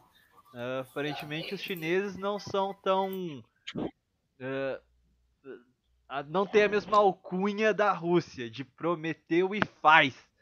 A não ser que nos próximos dias a China. Falta um careca na China. Falta o carequil. Custou pra peitar Taiwan, mano. A verdade é essa. Pois bem, Jotinha, você quer abrir o, o quadro de comentários? O que, que, você achou da posição da China? O que, que, você acha que ela vai fazer? Vai peidar na farofa mesmo? Mas, ou o quê? Rapaz, eu pensei sinceramente que a China ia invadir Taiwan mesmo. Não estou brincando, não. Eu realmente achei que quando o avião da Nancy Pelosi estava a caminho, que eles iam derrubar aquele avião, cara. Não é brincadeira, não. Mas, olha, depois disso que a China fez, só condenar que a Nancy Pelosi visitou lá, que isso aí não sei o que, blá blá blá, pipipi, eu acho que eles não vão fazer nada demais, não, a não ser exercício militar mesmo ao redor da ilha, só para deixar os caras em choque, deixar os caras com medinho, né? Mas, fora isso, acho que não vai escalonar para algo maior, não. Mas, quem sabe, né? Quem sabe? Eu falei que a, que a Rússia não invadiu a Ucrânia e paguei com a língua, paguei com a boca, sem segredo. Agora. Para de fungar o microfone, ô Jorge. Ah... Aí é o Silvestre fumante aí. Agora ah, virou creme. Só queria falar que a gente só tá com 86 likes sempre chegar a 100. Tá bom. Pô, deixa o rapaz fazer o raciocínio, porra. O arrombado. Em questão de termos militares, a China Olha, a gente não sabe como é que funciona o exército chinês, né? Porque a gente sabe que o exército chinês tem bastante tecnologia, tem bastante gente, mas que guerra que a China lutou nos últimos 50 anos? Tá ligado? Fora a guerra civil, que foi uma loucura também, que morreu chinês pra caramba. Que experiência tem os generais chineses comparado a um general americano que invadiu o Iraque, invadiu o Afeganistão, lutou na Síria, na Síria, Nicarágua, esses países tudo. Experiência um general chinês tem em comparação a um general americano, por exemplo. Então, acho que, esse, é, acho que essa é a dificuldade que a China encontraria ao tentar invadir Taiwan, né? Fora que uma coisa muito interessante que eu vi é que Taiwan tem bunkers nos grandes centros metropolitanos da, da ilha, né? Tem vários bunkers capazes de abrigar várias pessoas. Só que a questão é, em uma eventual invasão da China, quantas pessoas caberiam nesses bunkers? Né? Teria suplemento para todos? Que pode ser que só por exemplo do fato de começar uma guerra naval dentro, da, dentro do território marítimo de Taiwan, já comece uma guerra civil ou uma guerra civil não declarada dentro do território da ilha de Taiwan, entre os próprios moradores, no desentendimento com o governo e tudo mais. Então é realmente uma situação que eu acho que não tem saída para Taiwan. Taiwan, uma hora ou outra, seja hoje, amanhã, daqui 10, 20 anos, vai ceder para a China. Uma hora ou outra, Taiwan vai ser anexado. A minha opinião é essa. E eu acho que os Estados Unidos não vai conseguir defender a Taiwan para sempre, não. Até porque o Império Americano está em queda, a OTAN está perdendo credibilidade, a Europa está chegando o inverno na Europa, Putin botou a Europa no freezer, elas estão virando gelo. E quem é que vai sobrar para peitar a China e ajudar a Taiwan? Austrália, Nova Zelândia? Japão? quem vai sobrar? Eu acho é. que a minha visão é essa aí. Kosovo. Se quiser complementar, me avisa aí. Ah, o ponto central, que eu acho que é importante também, muito simbólico, é que, como você apontou, a Rússia está mogando completamente a Europa. Não tem uma resposta para um líder forte como a Rússia. Tentaram todo tipo de ação hum, que não fosse o conflito direto e simplesmente não funcionou. A China é aquilo que você colocou, não tem experiência real de combate e assim, apesar do exército poderoso, não tem qualquer prova de eficácia da aplicação desse seu poder bélico. O grande problema central que eu vejo é que a força a qual a Rússia demonstrou levou muitos países no mundo a ver a fragilidade dos Estados Unidos e começar a analisar a mudança política mundial. Casos como Irã, Arábia Saudita, o Egito e todos aqueles interessados de ingressar no BRICS. A China prometia ser a liderança desse novo mundo. Mas como será que o príncipe saudita viu essa situação? A ideia e o que estava no ar é que os Estados Unidos e o Ocidente estavam extremamente fracos desde a conflagração do conflito ucraniano. Agora, aquele que era candidato a novo líder se mostrou bastante fraco. E a China era quem estava capitaneando o BRICS Plus. Como será que esses países que não estão nem tanto para lá nem tanto para cá, como é o caso é, da Arábia Saudita, viram essa situação? É, é um grande. está travancando bastante agora, justamente essa pendência de o quão, mor, quão morto o Ocidente está. Foi uma vitória de simbólica bem importante essa bola fora do, do, Eu posso botar uma carta na mesa? Sim. Eu quero botar a eleição no Brasil, tipo, provavelmente que ia liderar o BRICS estava sendo Rússia e China. É, como a China ficou de palmodescência agora, você acha que independente de quem vencer, Bolsonaro, Lula, qualquer coisa, você acha que tem chance do Brasil passar por cima da China dentro do próprio BRICS, ter mais relevância que a China? Bom, joga ficar, China, é, ficar, ficar Rússia e Brasil? Joga a bola para Menino Silvestre. Diga lá, com base no meu comentário e nas do Parker, do Jotinha. Tipo assim, eu vou ter que discordar desse, dessa, desse questionamento do, do companheiro Parker, porque os caras têm dinheiro. Questionei, eu só perguntei. Não, não, é um, é um, é um questionamento. E, tipo, eu não, eu não acho que o Brasil consiga passar porque os caras têm dinheiro pra caralho. E o BRICS é tipo. Eu vou usar a alegoria de um partido político, é, mas não é mesmo, é mesmo funcionamento, só tipo um, uma comparaçãozinha. No partido tem nego que é burro, que é burro, que não sabe porra nenhuma de política. Se você perguntar o que é liberalismo, dá a tela azul nele. Mas os caras têm dinheiro. Eles conseguem sair para deputado federal, para cargo, pega cargo dentro do partido. Aí fica lerdiano. Eu não estou falando é, em experiência pessoal. Qualquer relação com a realidade é mera coincidência. É tudo Mas... Minecraft, galera. É, tudo Minecraft. Mas é, a China peidou. Eu estava extremamente hypado e o cu trancado. Esse negócio então eu falei, puta que pariu, os caras os caras vão fuder tudo. Mas eu ainda acho que pode dar alguma coisa. Pelo que a China estava desenhando, eu acho que eles provavelmente vão fazer um bloqueio naval e aéreo na, na ilha de Taiwan. E, tipo, vão começar a sufocar os caras para fomentar, sei lá, alguma estabilidade interna. Porra, é essa, velho? Música da nova era, pai. Mas é, eu acho que esse é um cenário provável. E tipo, suponhamos que os caras é, sufoquem China, a China sufoque Taiwan economicamente. Os caras não vão aguentar muito tempo, porque lá é um terreno montanhoso e não tem muito recurso tipo de suprimento, não tem como produzir muito. E tem gente pra caralho lá dentro. Então, tipo, uma hora ou outra vai, o cerco vai começar a fazer, a, fazer efeito. A forma vai bater no pessoal e os caras falar, e aí, cadê os Murica pra ajudar nós? Aí eu não acho que os Murik vão estar tá com bolas tão gordinhas assim para peitar a China diretão. Ainda mais sendo pacífico e tal. O eu apena um pouco no Pacífico, historicamente, querendo ou não. E, tipo, eu acho que a chance de dar feijoada é enorme, mas é, sempre há a chance de dar merda, tudo pode piorar. E aqui no Brasil, eu acho que também, dependendo do resultado da eleição, pode dar uma merda fodida, porque a Colômbia já é base militar da OTAN e a gente pode tomar muito no cu, dependendo do que acontecer.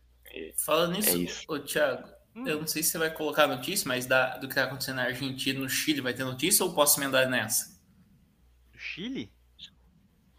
É que tá, tá tendo um monte de. Tem um monte de gente fugindo tanto do Chile quanto da Argentina por causa das merdas que tá acontecendo lá. Que que tá? Eu mandei lá no grupo, não viu? Muita coisa. E para finalizar, que Deus tenha misericórdia dessa nação. Eu encerro meu pronunciamento. Bom. É que eu ia, eu ia emendar com os BRICS, pra ver que tipo, esse país que entrar nos BRICS, né? Pelo menos a Argentina. Sim, a Argentina sim. Mas calma aí, calma aí, calma aí. Menino Super Bra, seus comentários a respeito da brochada chinesa? Cara, eu acho que. Eu acho não, só afirmações aqui. Os Estados Unidos e a Nancy Pelosi, que eu pensei que era top, cara. Eu falei, pô, vai ser mó milf. E era mó velhona. Quando eu vi a foto eu fiquei triste. Quando eles pisaram em Taiwan, cara, eu acho que eles só aceleraram toda a merda que vai dar para o Taiwan aí. Eles literalmente cagaram no pau, porque agora eu acho que a China vai ficar de olho em Taiwan e logo, logo vai sucumbir. Acho que se eles estavam num nível assim de. Ah, não, a gente vai tomar daqui uns 30 anos, eu acho que abaixou agora para uns 10. Porque chinês tem paciência, hein, cara. E os Estados Unidos é aquilo, cara. É, eu acho que erraram em, em ir para lá, mas também foi erro do chinês em não, não bater o pé, né? Mas também se eles batessem o pé, poderia dar uma terceira guerra do nada, assim. Ia ser engraçado. Então, provavelmente eu acho que. Os, ah, ia ser, engra... ia ser, ia ser engraçado. Diversão. Pô, não, mas. o nego começou a me copiar agora. o... Eu acho que Taiwan se ferrou, cara, com isso tudo. Quem o único prejudicado aí dessa merda aí vai ser Taiwan. A China não era vantajoso, cara, querendo ou não, para eles ferrarem os Estados Unidos, atacarem os caras, porque eles, querendo ou não, eles têm um exército menos experiente e, e para eles, economicamente, é muito mais vantajoso sufocar os caras do que militarmente. Então, eles não terem atacado é compreensivo, mas foi sim uma demonstração de fraqueza, cara. Foi uma regada bem triste. Pois bem, qual a estratégia em falar tão alto? Uh, eu acho que foi geral a percepção de que parecia estar se armando um contexto muito parecido uh, aqueles momentos anteriores à invasão da Ucrânia, em que a Rússia vinha mobilizando tropas, fazendo discursos agressivos, e uma parte falava, não, não vai dar nada não, vai dar nada não, e... Tipo Thomas. Tipo Thomas. Brincadeira. Mas foi lá e aconteceu. E Thomas, você que é especialista em China, é, por que, que você acha, qual foi a estratégia do governo chinês? Você acha que ele realmente deram um blefe para ver se os Estados Unidos voltava atrás. Ou... Tabuleiro de oito dimensões. É, momento Biruliro Jânio Quadros. Ou tem alguma razão por trás disso? Porque, assim, a China é bem diferente da Rússia nesse sentido, porque eles são essa nação mercantil. Então, eu não consigo ver essa coragem no, por parte da China de atacar o seu principal aliado econômico, né? Você acha que em algum momento ele, ela vai ter que tomar essa decisão ou por ela, elas por ela? Bem, primeiramente, é como você disse, a China é uma nação mercantil, uma nação que é muito mais focada em comércio e não em guerra. Uh, não apenas assim pela questão atual do exército chinês, tá? Não ter experiência e ter uma qualidade questionável, mas também por causa que historicamente a China ela nunca foi boa em guerra. Ela não é uma nação assim que consegue lidar com conflitos militares de maneira muito efetiva.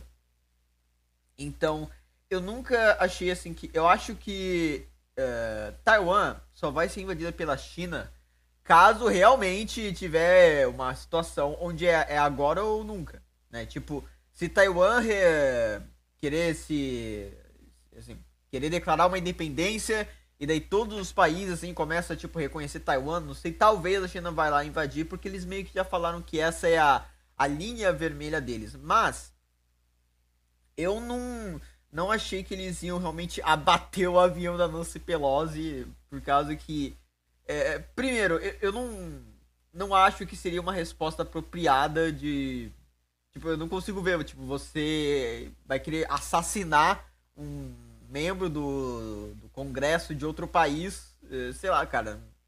É um negócio que não é. não tem precedentes, sabe? E. Mas a resposta que eu imaginei que, é, que viria seria uma, uma sanção econômica da China, de certa maneira. Por causa que a China é a maior parceira comercial dos Estados Unidos. Várias corporações e empresas americanas dependem da China para conseguir a sua mão de obra e o seu comércio e tudo. E apesar da China realmente ter essa, essa relação mais bilateral com os Estados Unidos economicamente, existe uma coisa que a China tem na sua doutrina externa que é diferente da dos Estados Unidos, que é que a China ela foca muito mais na, nos seus interesses nacionais do que nos seus interesses econômicos. Os Estados Unidos é um país que ele não vê problema nenhum em instigar conflitos aqui e ali, em manter conflitos estagnados aqui e ali, ou então iniciar uh, invasões militares contra aliados, como foi o caso do, do Iraque, né? Porque as pessoas não sabem disso, mas antes da invasão do Iraque, o Iraque era um aliado dos Estados Unidos, por causa que tanto Saddam Hussein quanto o governo americano era oposto ao Irã mas eles invadiram o Iraque mesmo assim por interesses econômicos, não necessariamente por uma questão diplomática, um interesse nacional. A China não. A China ela consegue meio que eles meio que já aceitam essa ideia de que eles poderiam perder parte do PIB ou perder lucro, desde que isso fosse algo benéfico para a integridade nacional.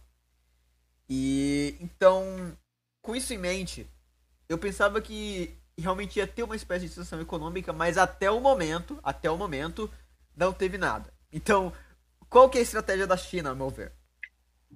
Justamente aquilo que eu tinha falado, é a ideia de você testar os Estados Unidos. Você testar. E teve uma frase lá do do, eu não sei quem foi, acho que foi tipo um jornalista ou um membro do governo russo que falou que esse momento vai decidir quem é que manda no mundo, né?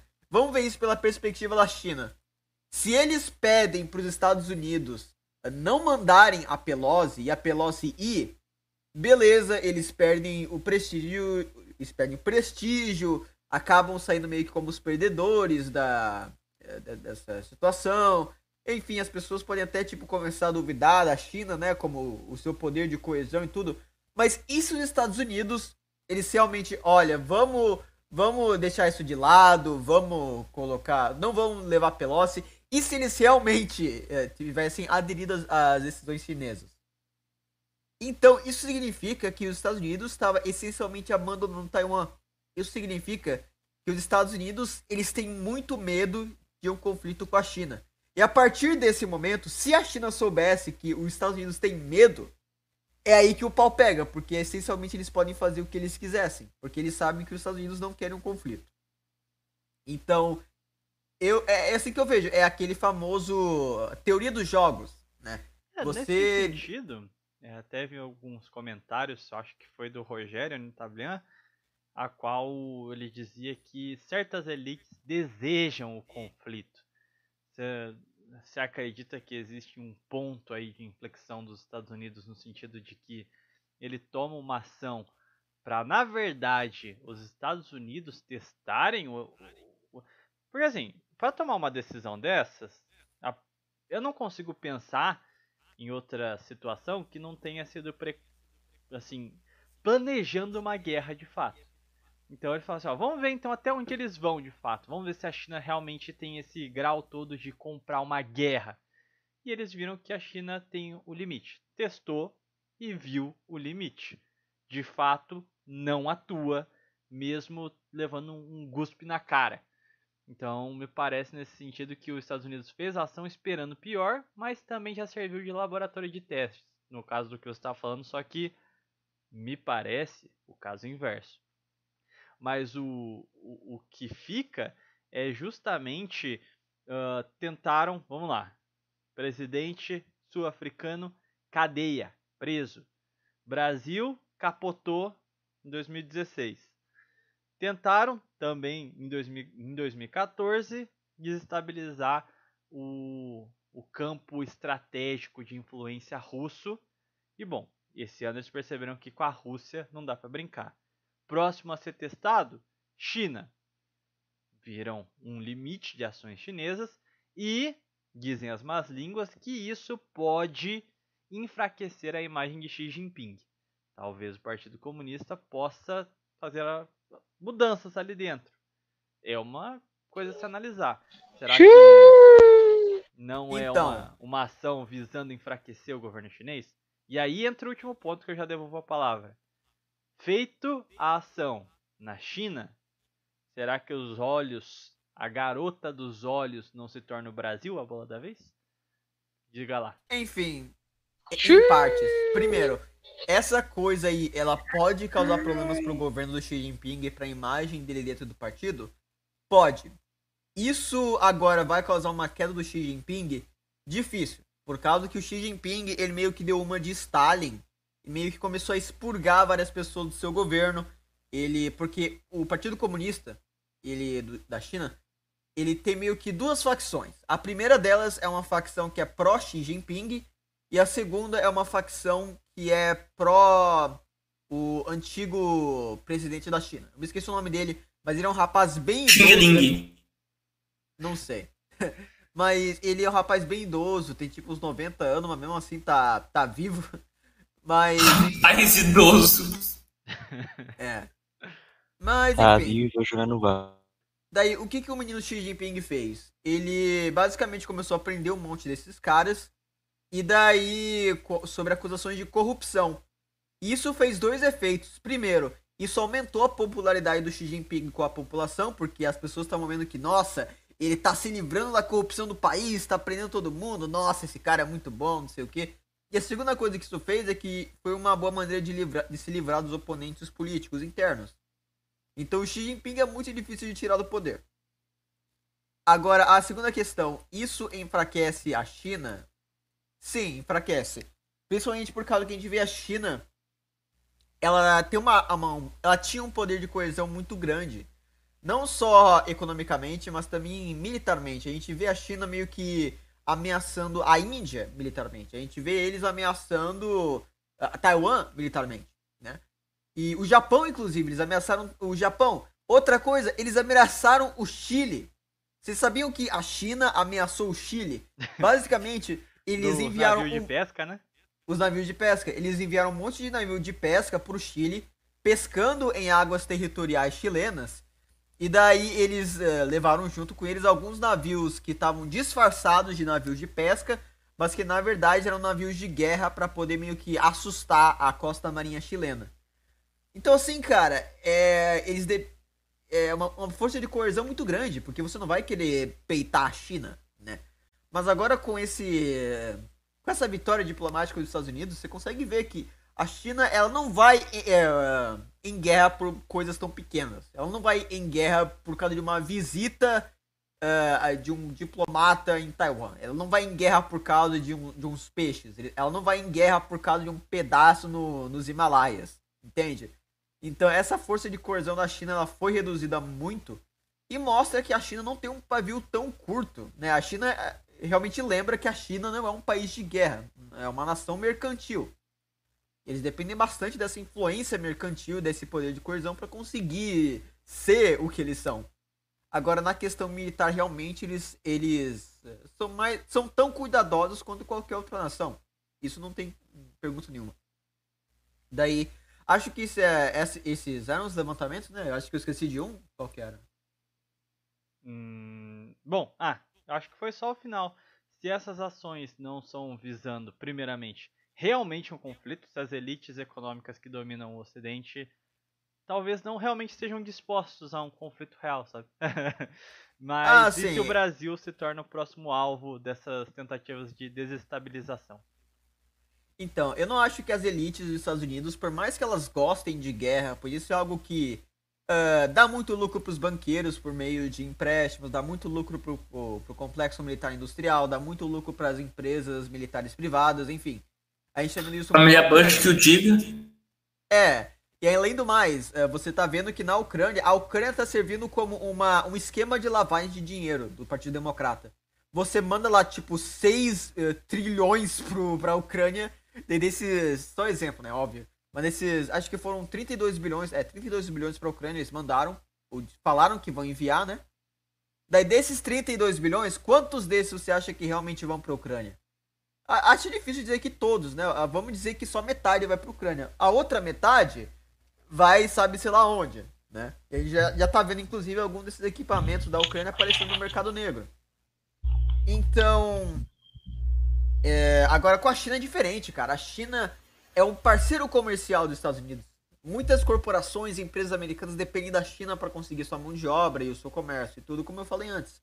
Então, uma guerra com a China vai ser muito. não vai ser muito benéfico para para essa galera. Além do mais, uma guerra entre a China e os Estados Unidos seria uma guerra marítima. Não seria uma guerra onde você poderia vender equipamentos, é, contratar empresas militares privadas. Você, assim, não seria uma guerra assim que realmente teria uma maneira de você, digamos, vender assim tantas mercadorias. Seria uma guerra muito mais naval, compreende? Isso não seria tão lucrativo. Além do mais, se você for comparar com as perdas, né, de estar em guerra com a China ou em conflito com a China. Então, tanto que você pode ver que no governo do Trump, quando ele foi tentar ser mais rígido com a China, uh, as elites meio que começaram a criticar ele. Né? Agora, sobre o Brasil ser a bola da vez, é, eu acho que isso já é evidente. Eu pessoalmente acho que o Brasil ele vai ser, se não já é, o próximo alvo da OTAN. Além do mais, o Brasil é um país que ele, ele é muito mais, ele é muito frágil, o Brasil. Por causa que uma das coisas mais essenciais para você ter uma nação forte é você ter controle da, su, dos seus, é, da sua política interna. O Brasil não é um país que tem essa estabilidade. Por causa que a mídia, ela age como uma quinta coluna, basicamente. A mídia age como uma propagandista da OTAN, a gente vê isso toda hora. Propagandista contra o próprio governo, eles ficam repetindo a narrativa de que os brasileiros estão queimando a Amazônia e tudo isso. Não só a Globo, como também a UOL, a Veja e várias outras. A gente vê dentro do Brasil uh, um movimento progressista sendo até que considerável. A gente vê o Bolsonaro sendo um líder bem controverso, Lula sendo outro líder bem controverso, não tem uma figura de liderança muito unificadora como que acontece, como é o que acontece na Rússia com o Putin ou na China com Xi Jinping. Porque querendo ou não, o Brasil não é um país muito autoritário. E querendo ou não, para você se defender de tanta arma, de tanta propaganda, de tanta uh, de tantas atividades subversivas de outros países, você precisa ter um governo mais autoritário. E o Brasil não tem isso. O Brasil é um governo Brasil é um país que uh, é um alvo muito fácil porque ele não tem controle sobre sua própria, sobre seu próprio povo, seu próprio mídia, seu próprio governo, enfim. Então é muito fácil você acabar com o Brasil não necessariamente com sanções ou com uma invasão militar, mas simplesmente de dentro para fora. Então, o Brasil não apenas por causa dos seus recursos, da, da sua condição, da sua, da, enfim, de ser o Brasil, não é só por causa disso que ele vai ser um alvo muito grande, é também por causa que ele é um alvo fácil. Então, sim, eu acho que o Brasil vai ser a próxima bola da vez. Bom, uh, menino Silvestre, quer fazer seus. Ah, não, calma, o Parker não comentou, né? Não, comentei já. A Sinos da China a gente tá faz tempo. Ah, Só queria comentar que o Silvestre tá lendo Chico Bento na live. é isso. Tô, tô, eu tô estudando a geopolítica aqui. Já tá analisando o conflito Taiwan-China pela ótica caipira, entendeu? Oh, que, de que estado que é o Chico Bento? De que estado que é o Chico Bento? São, ele é de São, São Paulo, Paulo, do Paraíba. Ele é, não, ele é de é Taubaté. Sério? Ela é de Taubaté. Não, ele, ele, ele, ele é da Vila Bobrinha. Ele é... é... Não, mas a, a cidade que o Maurício de Souza falou, ele falou que seria de Taubaté. Sério? Eu ele achei falou que era... cidade da entrevista que eu vi. Ele, eu achei que era Piracicaba por causa do sotaque, mas puxando R, mas é Taubaté mesmo. É Literal, todo o interior de São Paulo. Mas, é, realmente, de fato. Uh... Deixa eu só, só. Eu concordo com o Thomas que a Brasil vai ser a bola da vez. E eu acho que dependendo do resultado dessa da eleição, porque, tipo, eu, eu acho que o Lula se venderia muito fácil OTAN. Tipo, muito fácil. A, a Ana Patrícia falou, mas o Visão Libertária disse que o BRICS é ruim pro Brasil. Verdade, não. Aí ah, por que será, né? Visão libertária. Concordo. Concordo, fada sensata. Mas tamo fudido, Fela. Tamo fudido. Qual a chance, qual a chance desse setembro ter o Eu Autorizo o Capitão de novo e dar certo? eu acho que. Eu acho que vai ter, só que ele vai falar, não, não, agora vai, agora vai. E chegando na hora ele vai pedir desculpa lá e vai falar, não, não, tava zoando. E vai aceitar o resultado de boa. Igual é tudo que ele faz. Igual tudo que ele faz. Ele falou que se tentarem prender ele, ele vai resistir, ele vai atirar nos caras que tentar prender ele. Ah, mano. Mano, a última coisa que eu ouvi do Bolsonaro foi hoje, que eu tava no Facebook há pouco. Falou, ah, disse que o Bolsonaro é machista, mas olha isso aqui, é um TikTok dançando com umas mulheres com bandeira do Brasil.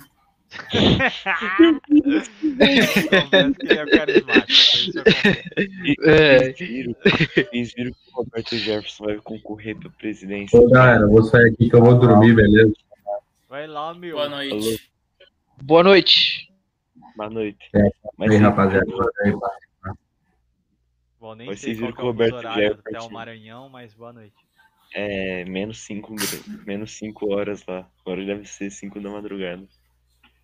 Mas, mas o é Roberto Jefferson. horas, ou Não sei. É Hora negativa.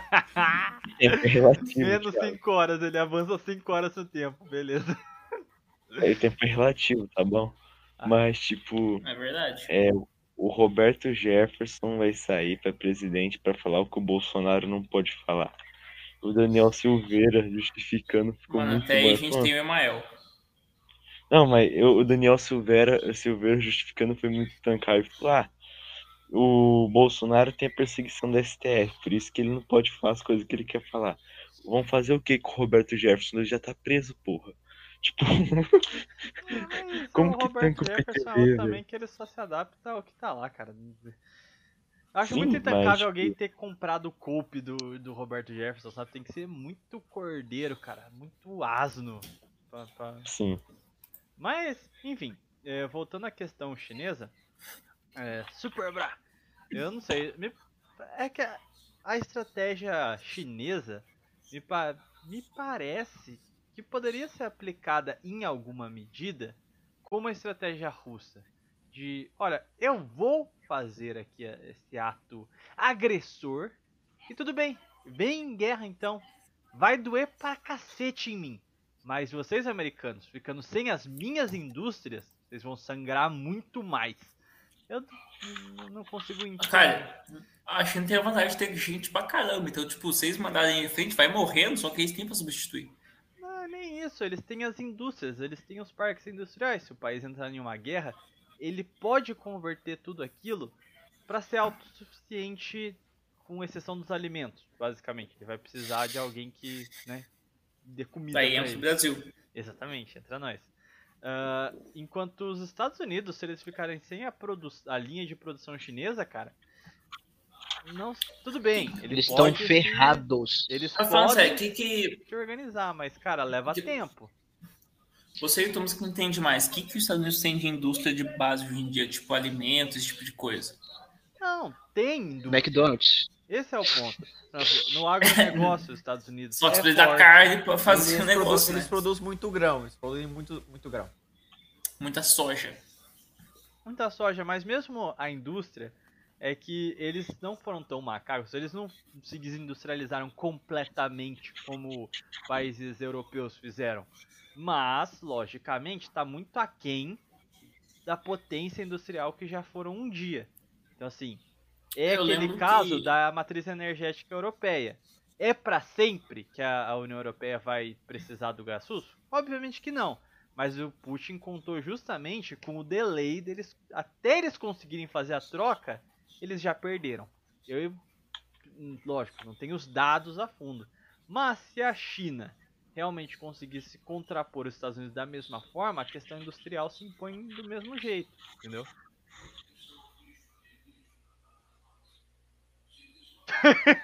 É. É isso aí. Eu entendi. ah.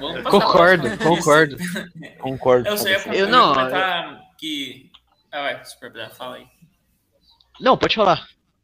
Não, só ia comentar que uma das coisas. Eu lembro que uma das coisas decisivas pro Trump ser eleito em 2016 foi justamente que tava tendo toda essa merda nos Estados Unidos, coisa e tal, é, de crise deixado pelo Obama, que uma das coisas que ele prometeu foi justamente emprego para a zona da ferrugem ali, acho que na parte norte, eu não sei exatamente, mas uma parte norte dos Estados Unidos, que os caras estavam praticamente sem emprego, por causa que tava tudo quebrado, tudo fodido as empresas dos caras.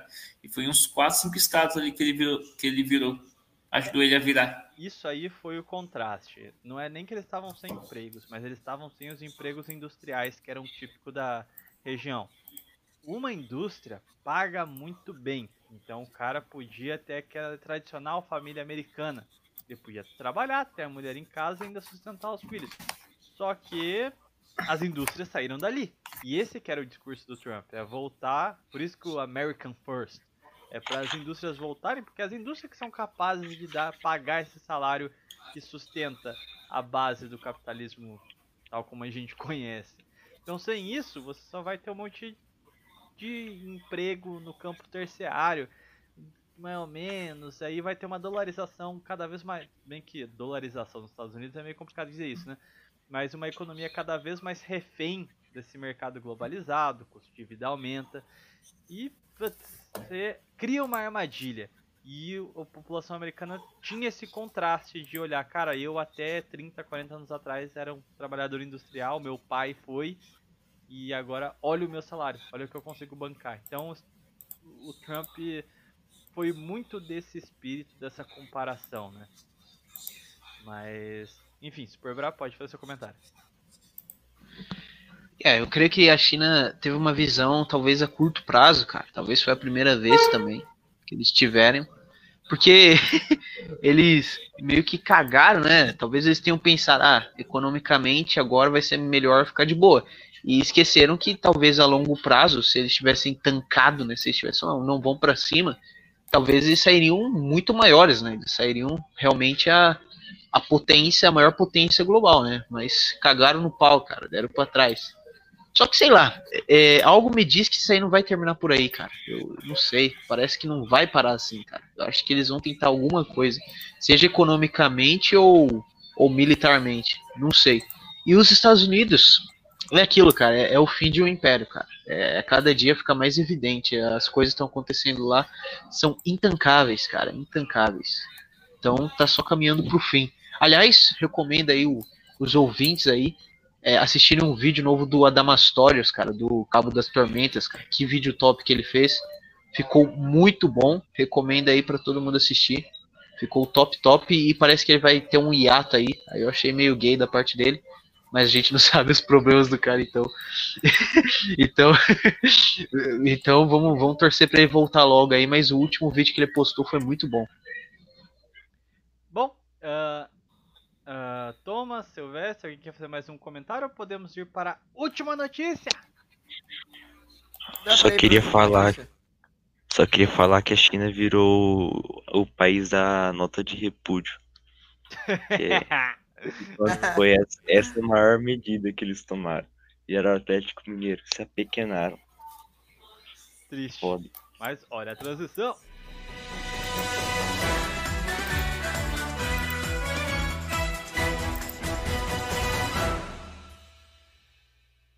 Pois bem, esquemão de Israel. Vamos lá, uma notícia bastante escandalizante, ouvintes. Escândalo em Israel. Prisioneiros palestinos teriam um esquema de uh, violação de recrutas femininas com o consentimento de militares de Israel. Ex-recrutas femininas da Força de Defesa de Israel e guardas da prisão de Gilboa, não sei se tem que pronunciar esse lugar, mas enfim, denunciaram um suposto esquema de abuso sexual e violação por parte de prisioneiros palestinos. As denúncias afirmam que os recrutas e guardas do sexo feminino eram levadas até os prisioneiros como parte de um acordo entre militares e responsáveis pela prisão e os detentos. Em particular, o acordo seria com um prisioneiro chamado Mamond Atalá. Não sei se é assim que fala o nome dele, mas enfim. Tanto ele quanto outros prisioneiros. Mamanda até lá? Tanto ele quanto outros prisioneiros palestinos recebiam as guardas e, em troca, Atalá mantinha a ordem na prisão para evitar problemas para os agentes de segurança israelenses. Ainda segundo o que uma testemunha disse ao canal 12 da TV israelense, Atalá ditava e muito a vida na prisão. Em alguns casos, as militares israelenses eram forçadas por agentes de inteligência de Israel para terem contato sexual com os prisioneiros. É, meus amigos, a Mossad cada dia nos surpreende mais. Estavam. Eh, esse cara devia estar tá muito feliz, cara. Esse cara devia estar tá muito feliz. Ele é literalmente um árabe que mogou completamente o, o israelense, cara. Menino Thomas. Mano, Mano, como, mano, como, mano, como assim, velho? A porra da, da, da, da, da recruta tava transando com os prisioneiros, mano. Pô, que merda. Mano, essa, essa é a segunda. Não, essa é tipo a quarta pior coisa que eu já vi vindo de Israel, mano. Mano, cu, velho. Tá pesquisando pouco, hein? É, é ah, talvez eu esteja, mano. Talvez eu esteja.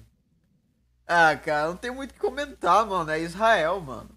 Bom, qualquer coisa que eu poderia comentar é derrubar o canal também fuder.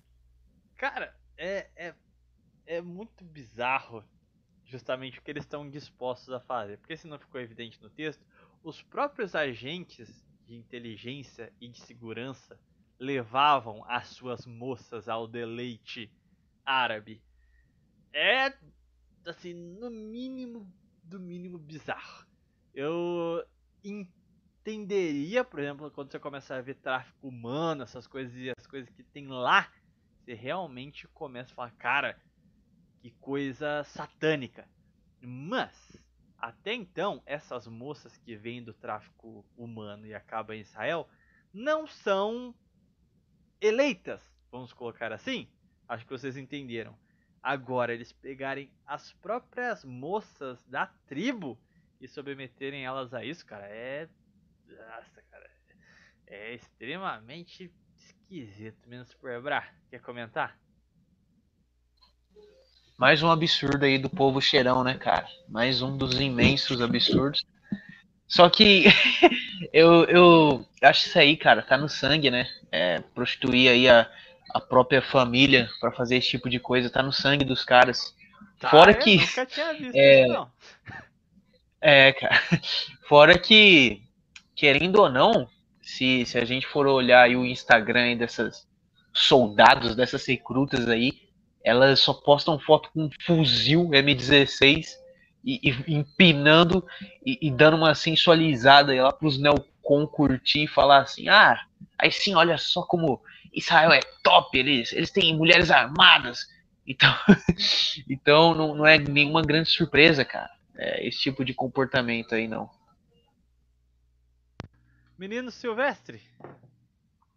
Eu, eu estou colo colocando aqui minha, minha nota de repúdio contra o Estado ilegítimo de Israel e o prisioneiro Alacarabarra, é, que controlava a prisão e como forma de reflexão e, e clamar pela paz irei recitar um poema.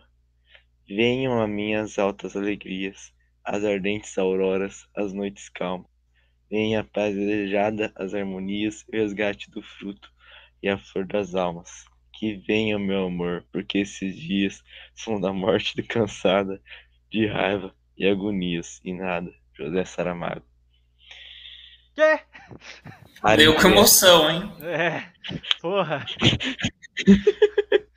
Bom, mas, mas, mas. Vocês percebem que o conflito. Eu não posso comentar? Pode, pode. Vou não. jogar a bola pra você. Cara, achei, achei muito poggers. Mas... muito poggers. Não, é Eu só queria mandar essa, pô, cara. Champ momento. Nossa, o Mega Low. Não. Poggers é bom, pô. Tem que falar Noggers, que daí, daí tá certo. Achei... ah, então eu achei Noggers. Achei muito QQW, Omega Lu. Dog Champ. Elas devem ter ficado muito moncadab. É o que vê que os conflitos no Oriente Médio são mais antiéticos até mesmo que o, a pior das facções criminosas do Brasil. Que até então. Ah, será, mano? Nenhum teve a ideia de comer a gente penitenciária. Até agora. Tudo bem. O Só Brasil também é um Só pouco mais. Evgeny Konchkov que dava pros agentes, mas. Não, mas aí- no Brasil, talvez fosse. Nem precisava ser forçado, entendeu? É só pedir no jeitinho. Ah, só quero falar que a gente já tá com 107 likes, tá? 107 likes? Uhum. Que que eu. Posso antes fazer de um terminar, antes de terminar, fazer- você- Ah, não. Ah, tá. tá, Já bateu o meta, então foda-se. Pode terminar. Antes, antes de terminar, vocês viram o que aconteceu no Iraque? Tá acontecendo no Iraque? Provavelmente guerra, como O sempre. retorno do Estado Islâmico? Não. Bomba? Mas qu- quase. Então, basicamente o Iraque, pra quem não Ah, sabe, é uma nação que é muito que- dividida entre os sunitas e os xiitas. Daí o que aconteceu recentemente foi que um, um membro do clero xiita foi declarado pelo, pelos partidos e opositores xiitas como o legítimo presidente da, do Iraque. Daí esses caras agora estão basicamente fazendo um golpe de Estado. Estão querendo instaurar esse cara como presidente contra o resto do parlamento, contra o resto do governo. Daí agora você tá tendo esse- esses caras na rua, daí o exército do Iraque tá dividido e pode, pode muito bem acabar em golpe ou em guerra civil isso. Então, é, pesquisem Legal. aí sobre o Iraque, pesquisem aí. O novo slogan do, Que novidade, hein? do Iraque é Eu autorizo o sultão. Ele é a versão deles. É, é- é que eu vi que É. o Estado Islâmico tava fazendo algumas ações, ele tava ressurgindo no Iraque. Ele Achei tava que colando um panfleto lá no Iraque. Tava.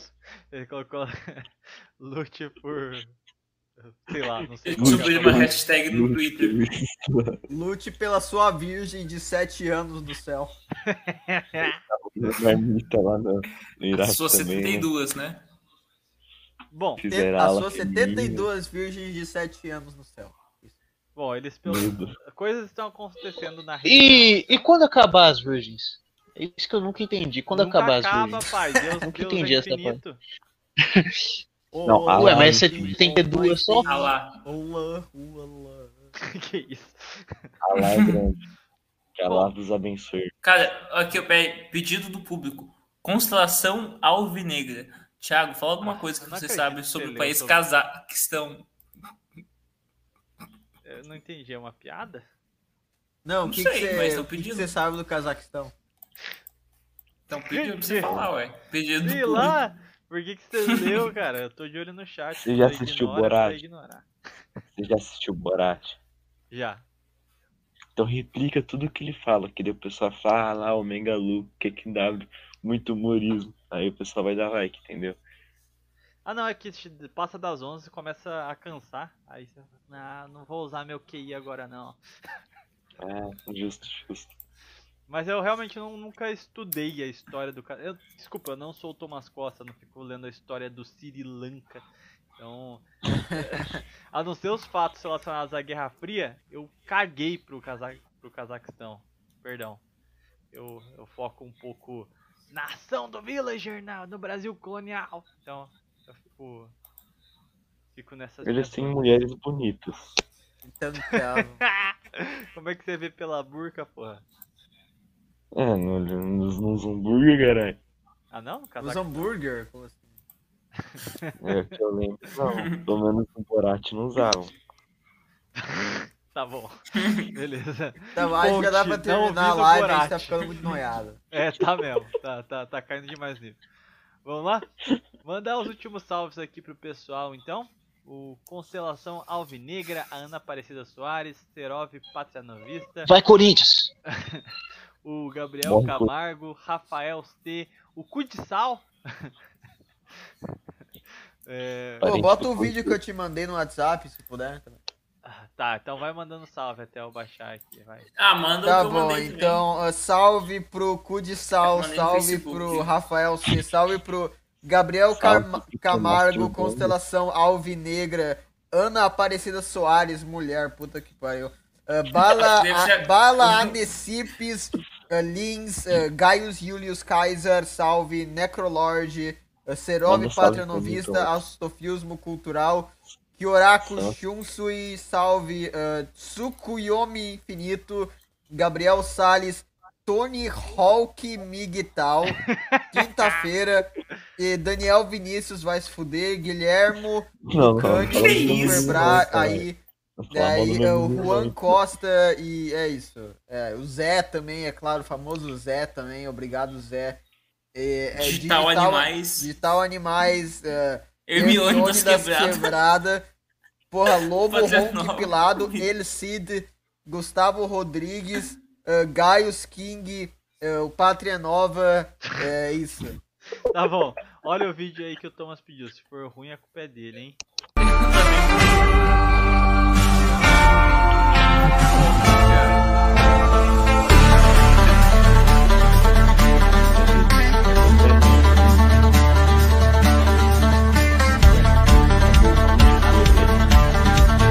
Pô, mano, a imagem é música, mano. Pô, tu bota a resolução mínima, não dá nem pra ler, mano. Daí tu foda.